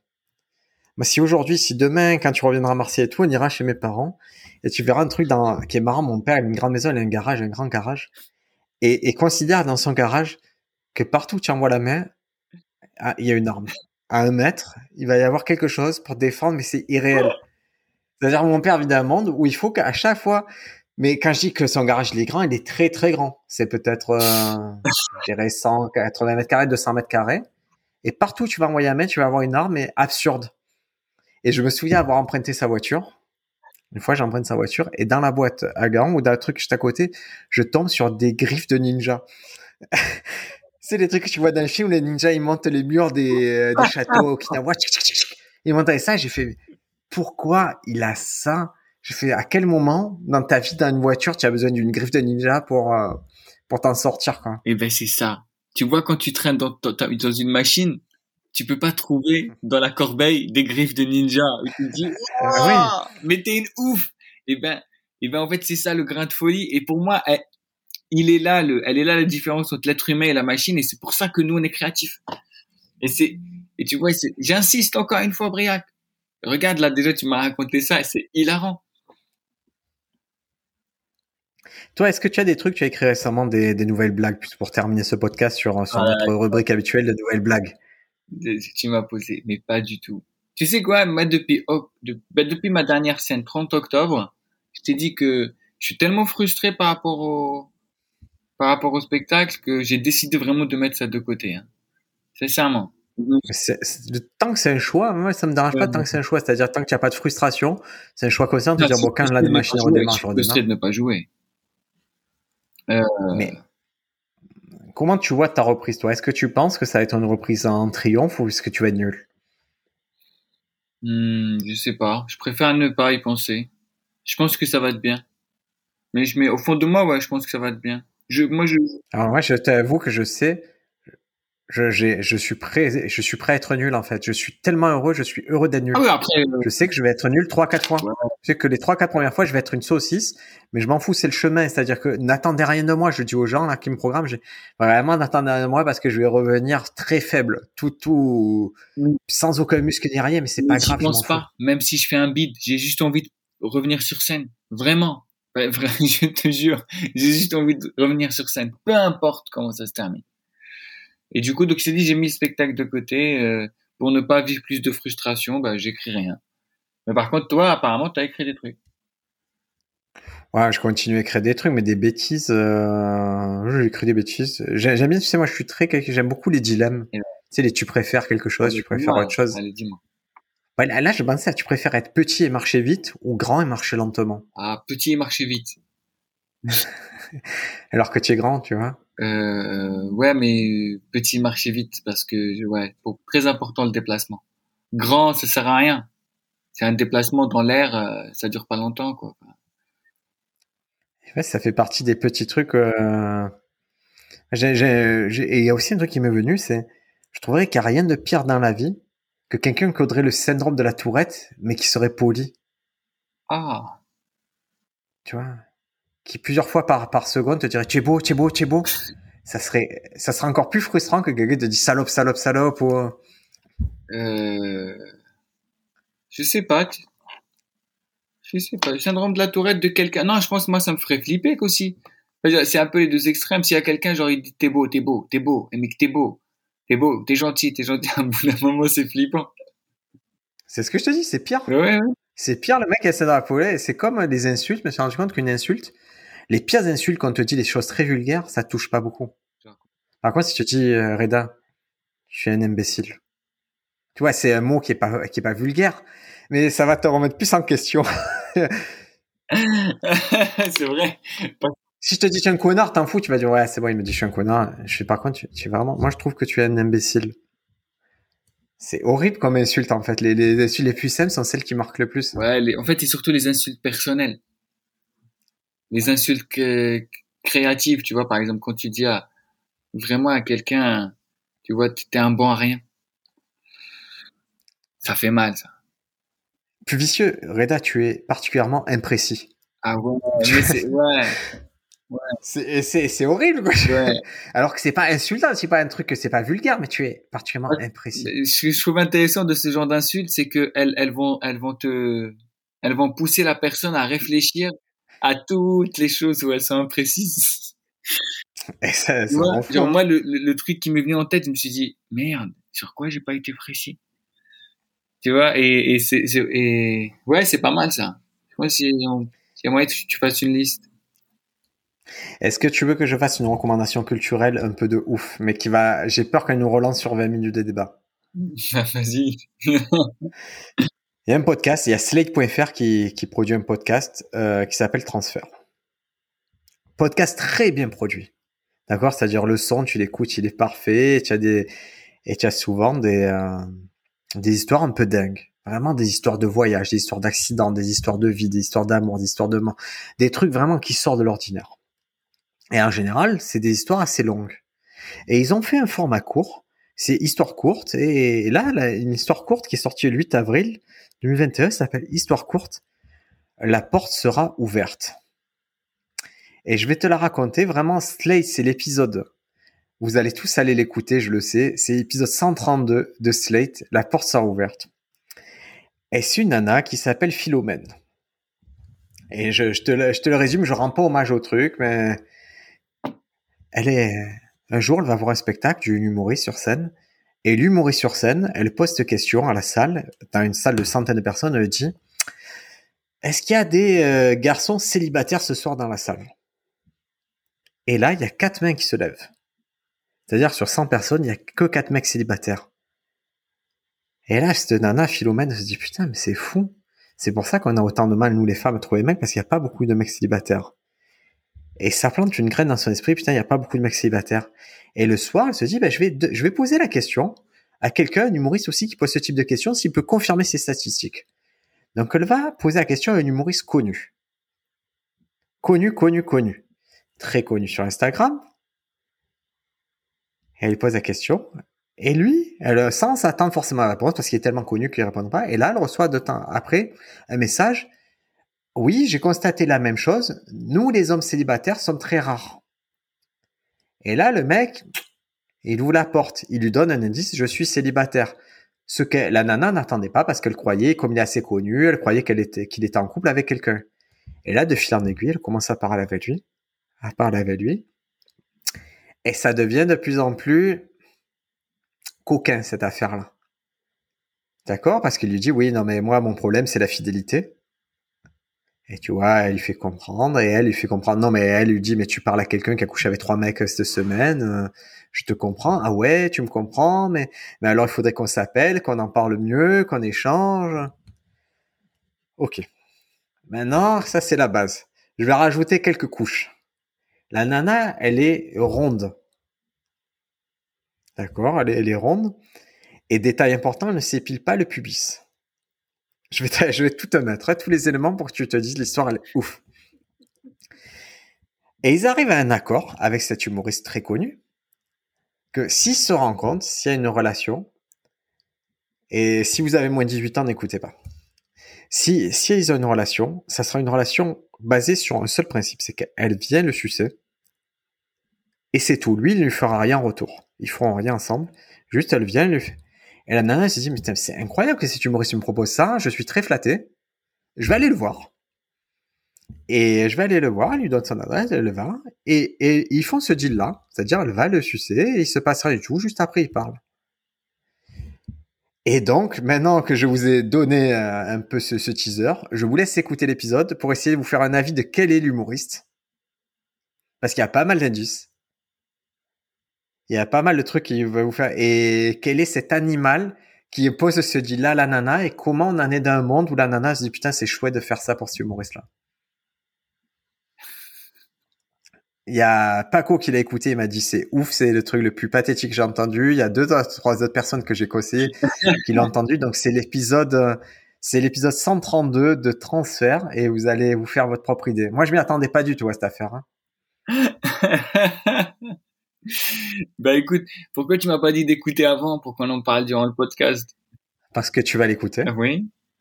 Moi je vais recevoir des retours entre temps de gens qui vont l'écouter. Ah oui on va obliger Avril à l'écouter. et quand on se voit le prochain épisode, c'est avec Avril et Reda, parce qu'on a programmé ça. On a réussi à en faire avoir ce, ce triumvirat qu'on voulait depuis un moment. Et prochain épisode, on en parle et et c'est c'est toujours une belle façon. Le sexe, c'est toujours une bonne façon d'amorcer les conversations. Ben oui, tout le monde aime ça.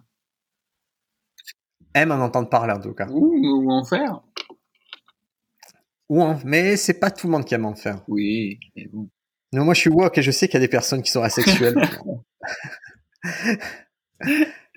bah écoute, bon, moi je dis rien parce que j'ai pas écouté. Écoute-le, je t'en prie, écoute-le, tu te fais ton idée. Je sais que vraiment, je sais que tu as une conscience que tu vas m'envoyer des messages suite à ça. Ouais. Mais écoute, et ça, c'est une leçon de vie en fait. C'est une leçon de vie sur un, à la fois sur l'humoriste, sur les hommes, à la fois sur les femmes, à la fois sur le monde actuel, à la fois sur Instagram. 20 minutes. 20 minutes. Ah ouais. C'est-à-dire que dès le moment où on va raccrocher là-dessus, peut-être dans 20 minutes après, tu vas envoyer un message. Non, non, non, non, non, là, j'ai... Reda, 20 minutes. Accorde-toi 20 minutes pour écouter cette histoire qui est dingue. Alors, ouais, je, je, je, vais, je, vais, tu sais, franchement, hein, genre, je vais écouter que pour toi, hein. J'ai vraiment, je vais. Ah, je sais, je, je, peux me permettre, je vais te donner, je vais te lire le résumé qu'en fait Slate parce que Slate c'est un peu le télérama des podcasts. Ils, ils enrobent une histoire de du nana qui suit l'humoriste, il, il enrobe vraiment d'une autre façon. Je vais te le lire avec la voix de Slate. Lors des quatrièmes rencontres internationales de l'école de psychanalyse des forums du champ lacanien, L'écrivaine et critique d'art Catherine Millet a été interrogée sur les paradoxes du désir. Elle déclarait alors Une des fonctions de l'art, c'est de nous présenter soit des images, soit des objets qu'on croit pouvoir reconnaître au premier abord, et puis qui très vite se révèlent autres, sinon l'envers de ce qu'on attend. Qu'attendait Philomène le soir où elle envoyait un message privé à un humoriste célèbre sur Instagram? Quand la discussion prit une tournure de plus en plus intime, et quand rendez-vous fut donné, peu de choses, et pourtant la relation avançant, ce qui se révéla à elle ne manqua pas de l'étonner à la fin de la journée, c'est une nana qui suce un humoriste, hein, je vous le dis. Hein, euh, c'est spoiler alert. C'est, je, fais des résumés comme sur Amazon Prime Video. C'est le même, c'est ce résumé-là. Ah Mais écoutez-le et vous revenez vers moi. Et, euh, et du coup, au début, pourquoi il, pourquoi il parle d'œuvres d'art et, et de Parce que c'est Slate. Parce que c'est, c'est Slate, ils veulent enrober les choses. Tu reliras cette description, on la reliras dans le prochain épisode. Ils disent comme quoi l'art, c'est nous montrer des choses qu'on connaît de, euh, une des fonctions de l'art, c'est de présenter soit des images, soit des objets qu'on croit pouvoir reconnaître au premier rapport, et puis qui très vite se révèlent hautes, sinon l'envers de ce qu'on attend. C'est quoi l'objet? C'est la bite de l'humoriste, c'est que voilà, on croit la connaître et après ça, ça, se révèle être autre chose? Non, mais c'est comme si tu prends le prix Goncourt, que tu dis regarde, là tu sais ce site s'appelle Pornhub, tu vas faire une petite description pour Pornhub. et que le mec il est sur un truc très emphatique pour quelque chose qui a la fesse et bah, ah des... ouais d'accord je vais voir la vidéo porno très important c'est la même histoire. Cette phrase, elle est jolie. Elle est jolie, cette phrase. Regarde. Mais bien sûr qu'elle est jolie. là, la fonction de l'art. Une des fonctions de l'art, c'est de nous présenter soit des images, soit des objets qu'on croit pouvoir reconnaître au premier abord, et puis qui très vite se révèlent autres, sinon l'envers de ce qu'on attend. Attends, tu as écouté le podcast? Aucun rapport. Aucun rapport. ah, mais c'est un truc, c'est, c'est, c'est, c'est typique d'une élite intellectuelle Qui, qui, est déconnectée de toute réalité. je te dis de faire l'exercice. Essaye de trouver un rapport. Ah non, non, non, non, non, non, non, non, non, c'est, on le fera en commun, c'est, j'arrive pas là. Là, là, là, je suis au moment où je, je, suis à jeun, je n'y arrive pas. Cette affaire-là, je ne comprends pas ce qu'il veut dire. Est-ce que pour la prochaine fois, quand on va en parler, moi, moi, moi, je kifferais quand même que tu, que tu essayes de trouver un rapport. Parce que c'est aussi ça notre métier, écrire des blagues. Hein. C'est de trouver des rapports entre choses qui, bah, où il y a aucun rapport. C'est complexe. Hein. Franchement, c'est complexe parce qu'à la fin de la journée, c'est une histoire que j'ai vue mille fois. C'est juste une nana qui approche une célébrité. Elle pense qu'il n'y a pas moyen, mais il y a moyen. Et voilà. Après, c'est juste les tenants et les aboutissants comme la célébrité. J'ai vu des actrices porno avec des humoristes. J'ai vu des, des nanas avec des humoristes. J'ai vu des Miss France avec des humoristes. J'ai tout vu. J'ai tout et à chaque fois l'histoire c'est à peu près la même. C'est un échange, ça se passe bien. Il y a des sous-entendus comme un chaque être humain. Hein. Il y a des sous-entendus, il y a des, des codes, il y a des messages et ça se fait, ça se fait pas, ça se fait bien, ça se fait mal. Mais bon, là c'est juste que cet humoriste en particulier il a posé les conditions les plus dingues du monde. C'est, je viens chez moi, tu viens chez moi. La porte sera ouverte. C'est-à-dire tu auras pas, je ferai pas l'effort de venir t'ouvrir, la porte sera ouverte. Tu vas venir chez moi, tu vas passer par ma salle de sport parce que je suis assez riche, je fais partie de la salle de sport tu vas voir tous les décors que tu vois dans tous mes stories Instagram, puis tu vas venir, puis je serai dans ma chambre, tu viens, tu fais ce que tu as à faire. Si on doit parler, on parle. Si on doit pas parler, on parle pas. Mais voilà, c'est ça le contrat entre nous. Est-ce comment lui impose ce contrat c'est comment cette nana se dit, c'est vraiment la meilleure chose qu'on m'ait proposé cette semaine, c'est ça? Bon. C'est-à-dire que j'étais malnutri ou quoi, et c'est ça qui va me nourrir cette semaine intellectuellement, physiquement, c'est d'aller sucer ce humoriste connu. Je vais écouter. Écoutez tout, je répète, il y aura le lien dans la description. Transfert épisode 132, la porte sera ouverte et euh, écoutez, phénoménal. Tout ce qui, je, je, vous pouvez pas être déçu de cette affaire-là. Au début, ça part lentement et après, l'intrigue elle, se précise. C'est pas HBO, mais c'est pas mal. Écoutez, les amis, merci beaucoup, merci Reda d'être toujours présent euh, à l'appel. Euh, big up à Sofiane, Sofiane Embarki qui n'a qui, qui, est souvent qui, qui co-présente ce podcast 90% du temps, mais quand je lui dis bah, écoute là il y a Reda et tout, lui il s'en fout. Il, est bien, il profite des délices euh, qui sont offerts pendant cette période de Ramadan. Merci Sofiane. Hein. Ouais. Ah, il y a un truc qui est formidable. Alors, je, petit tips de vie, si vous faites pas le ramadan, mais que vous appréciez quand même tout ce qui va être euh, bouffe euh, orientale, c'est un moment où vous trouvez des choses qu'il n'y a pas pendant le reste de l'année, des spécialités, des choses un peu qui c'est un mois de, de délices culinaires sortis de, derrière les fagots. Un mois, vous pouvez apprendre le vocabulaire. Moi, c'est ce mois où j'apprends le plus de vocabulaire. Qu'est-ce que t'as appris?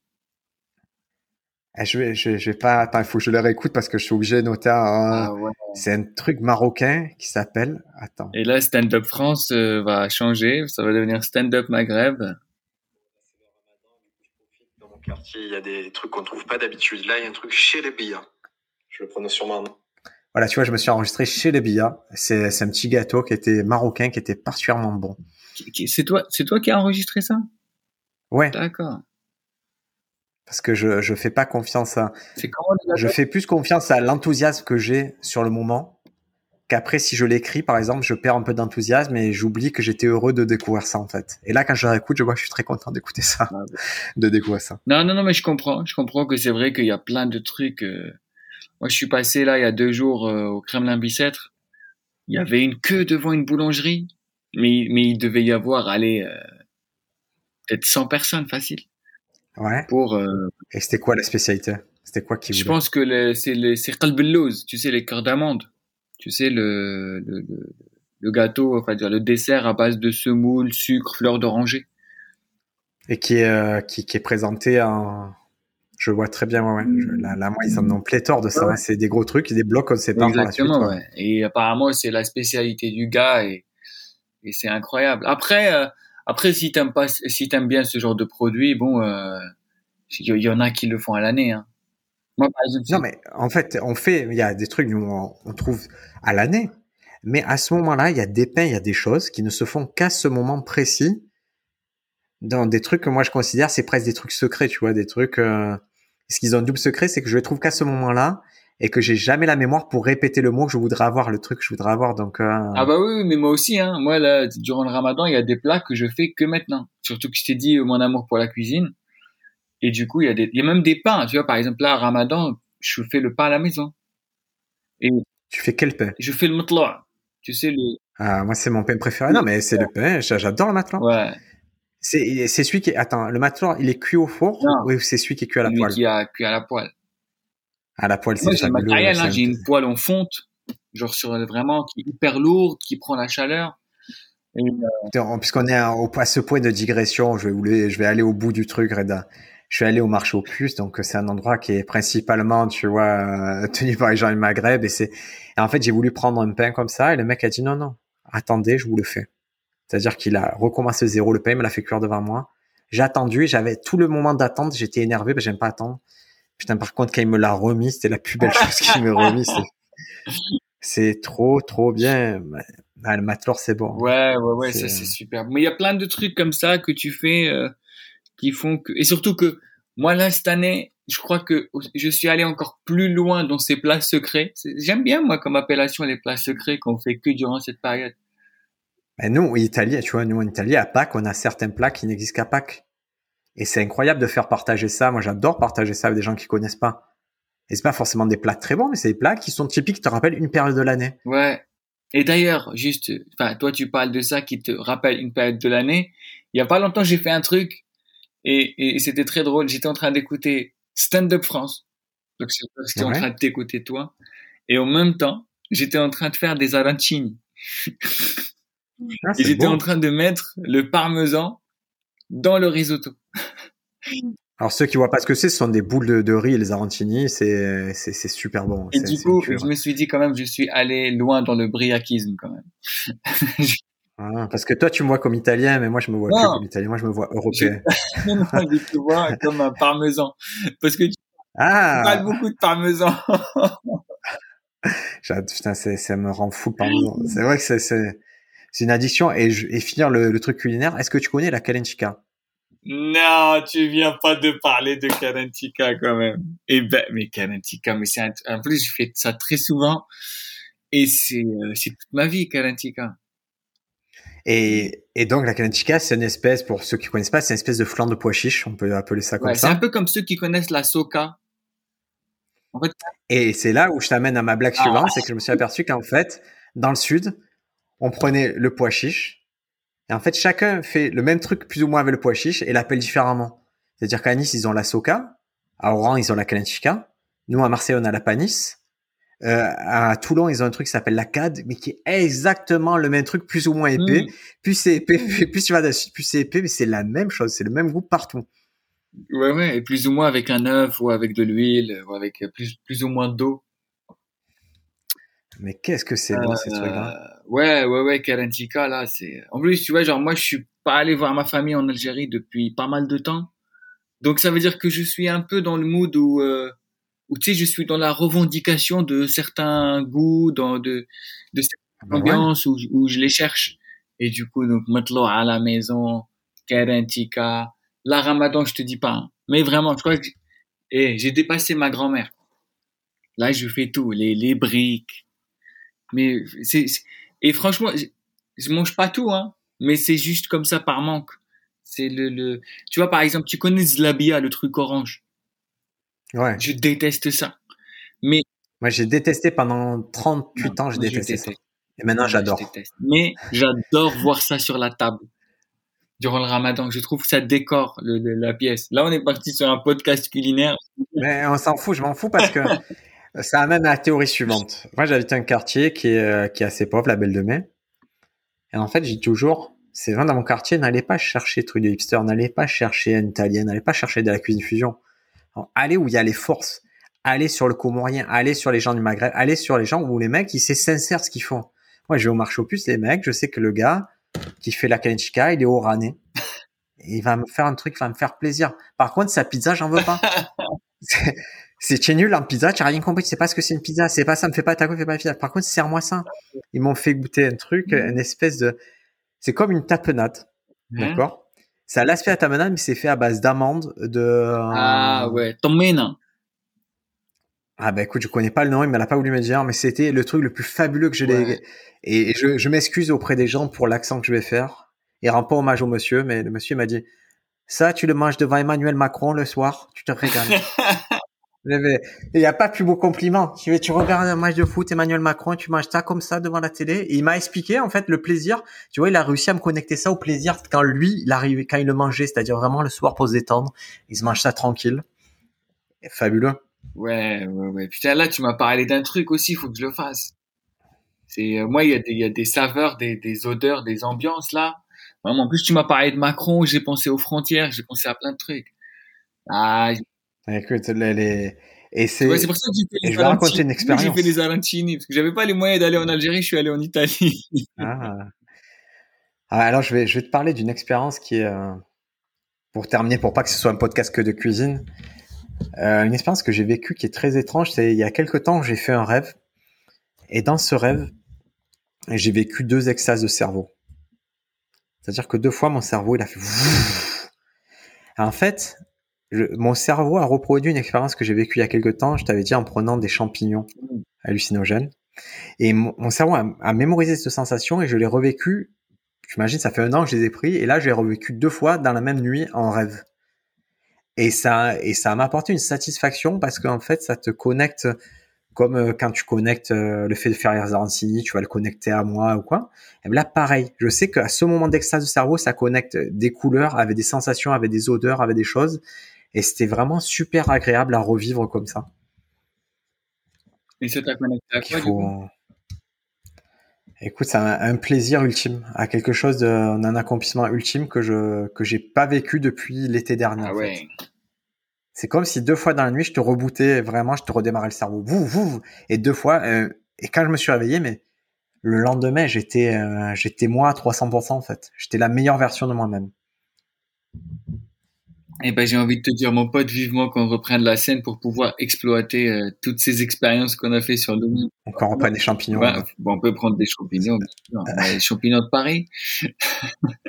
Tout ce que tu veux. Écoute. Les amis, merci beaucoup de nous avoir écoutés jusque-là. Désolé pour la dernière demi-heure de digression, mais il faut accepter un truc, c'est que le podcast, moi, c'est un plaisir d'avoir Eda. C'est pas comme si on rencontrait beaucoup de monde en ce moment. Donc euh, voilà, quand on a quelqu'un d'intéressant en face, c'est trop bien de pouvoir parler comme ça et de se laisser aller. Et c'est le principe du podcast, c'est qu'on parle pas entre deux publicités. On fait un peu ce qu'on veut et, et c'est cool pour ça. Quoi. Ah ouais. Reda, on se retrouve avec Avril la semaine prochaine. Bah oui, bah écoute, je vais écouter le, le podcast de Slide tout de suite. Ah, on se rappelle dans 20 minutes. Allez, petite, euh, petit jingle de fin et c'est terminé. Allez, ciao. Merci d'avoir écouté cet épisode en entier. Si vous souhaitez nous soutenir, vous pouvez laisser un avis sur Apple Podcast et nous offrir de la visibilité. N'oubliez pas d'aller sur le site standupfrance.fr. Il est gratuit, mis à jour plusieurs fois par semaine. Vous y trouverez des articles sur la comédie, des exercices pour s'inspirer ou progresser, et des recommandations culturelles de qualité. À la semaine prochaine dans le podcast Stand Up France et merci pour votre fidélité.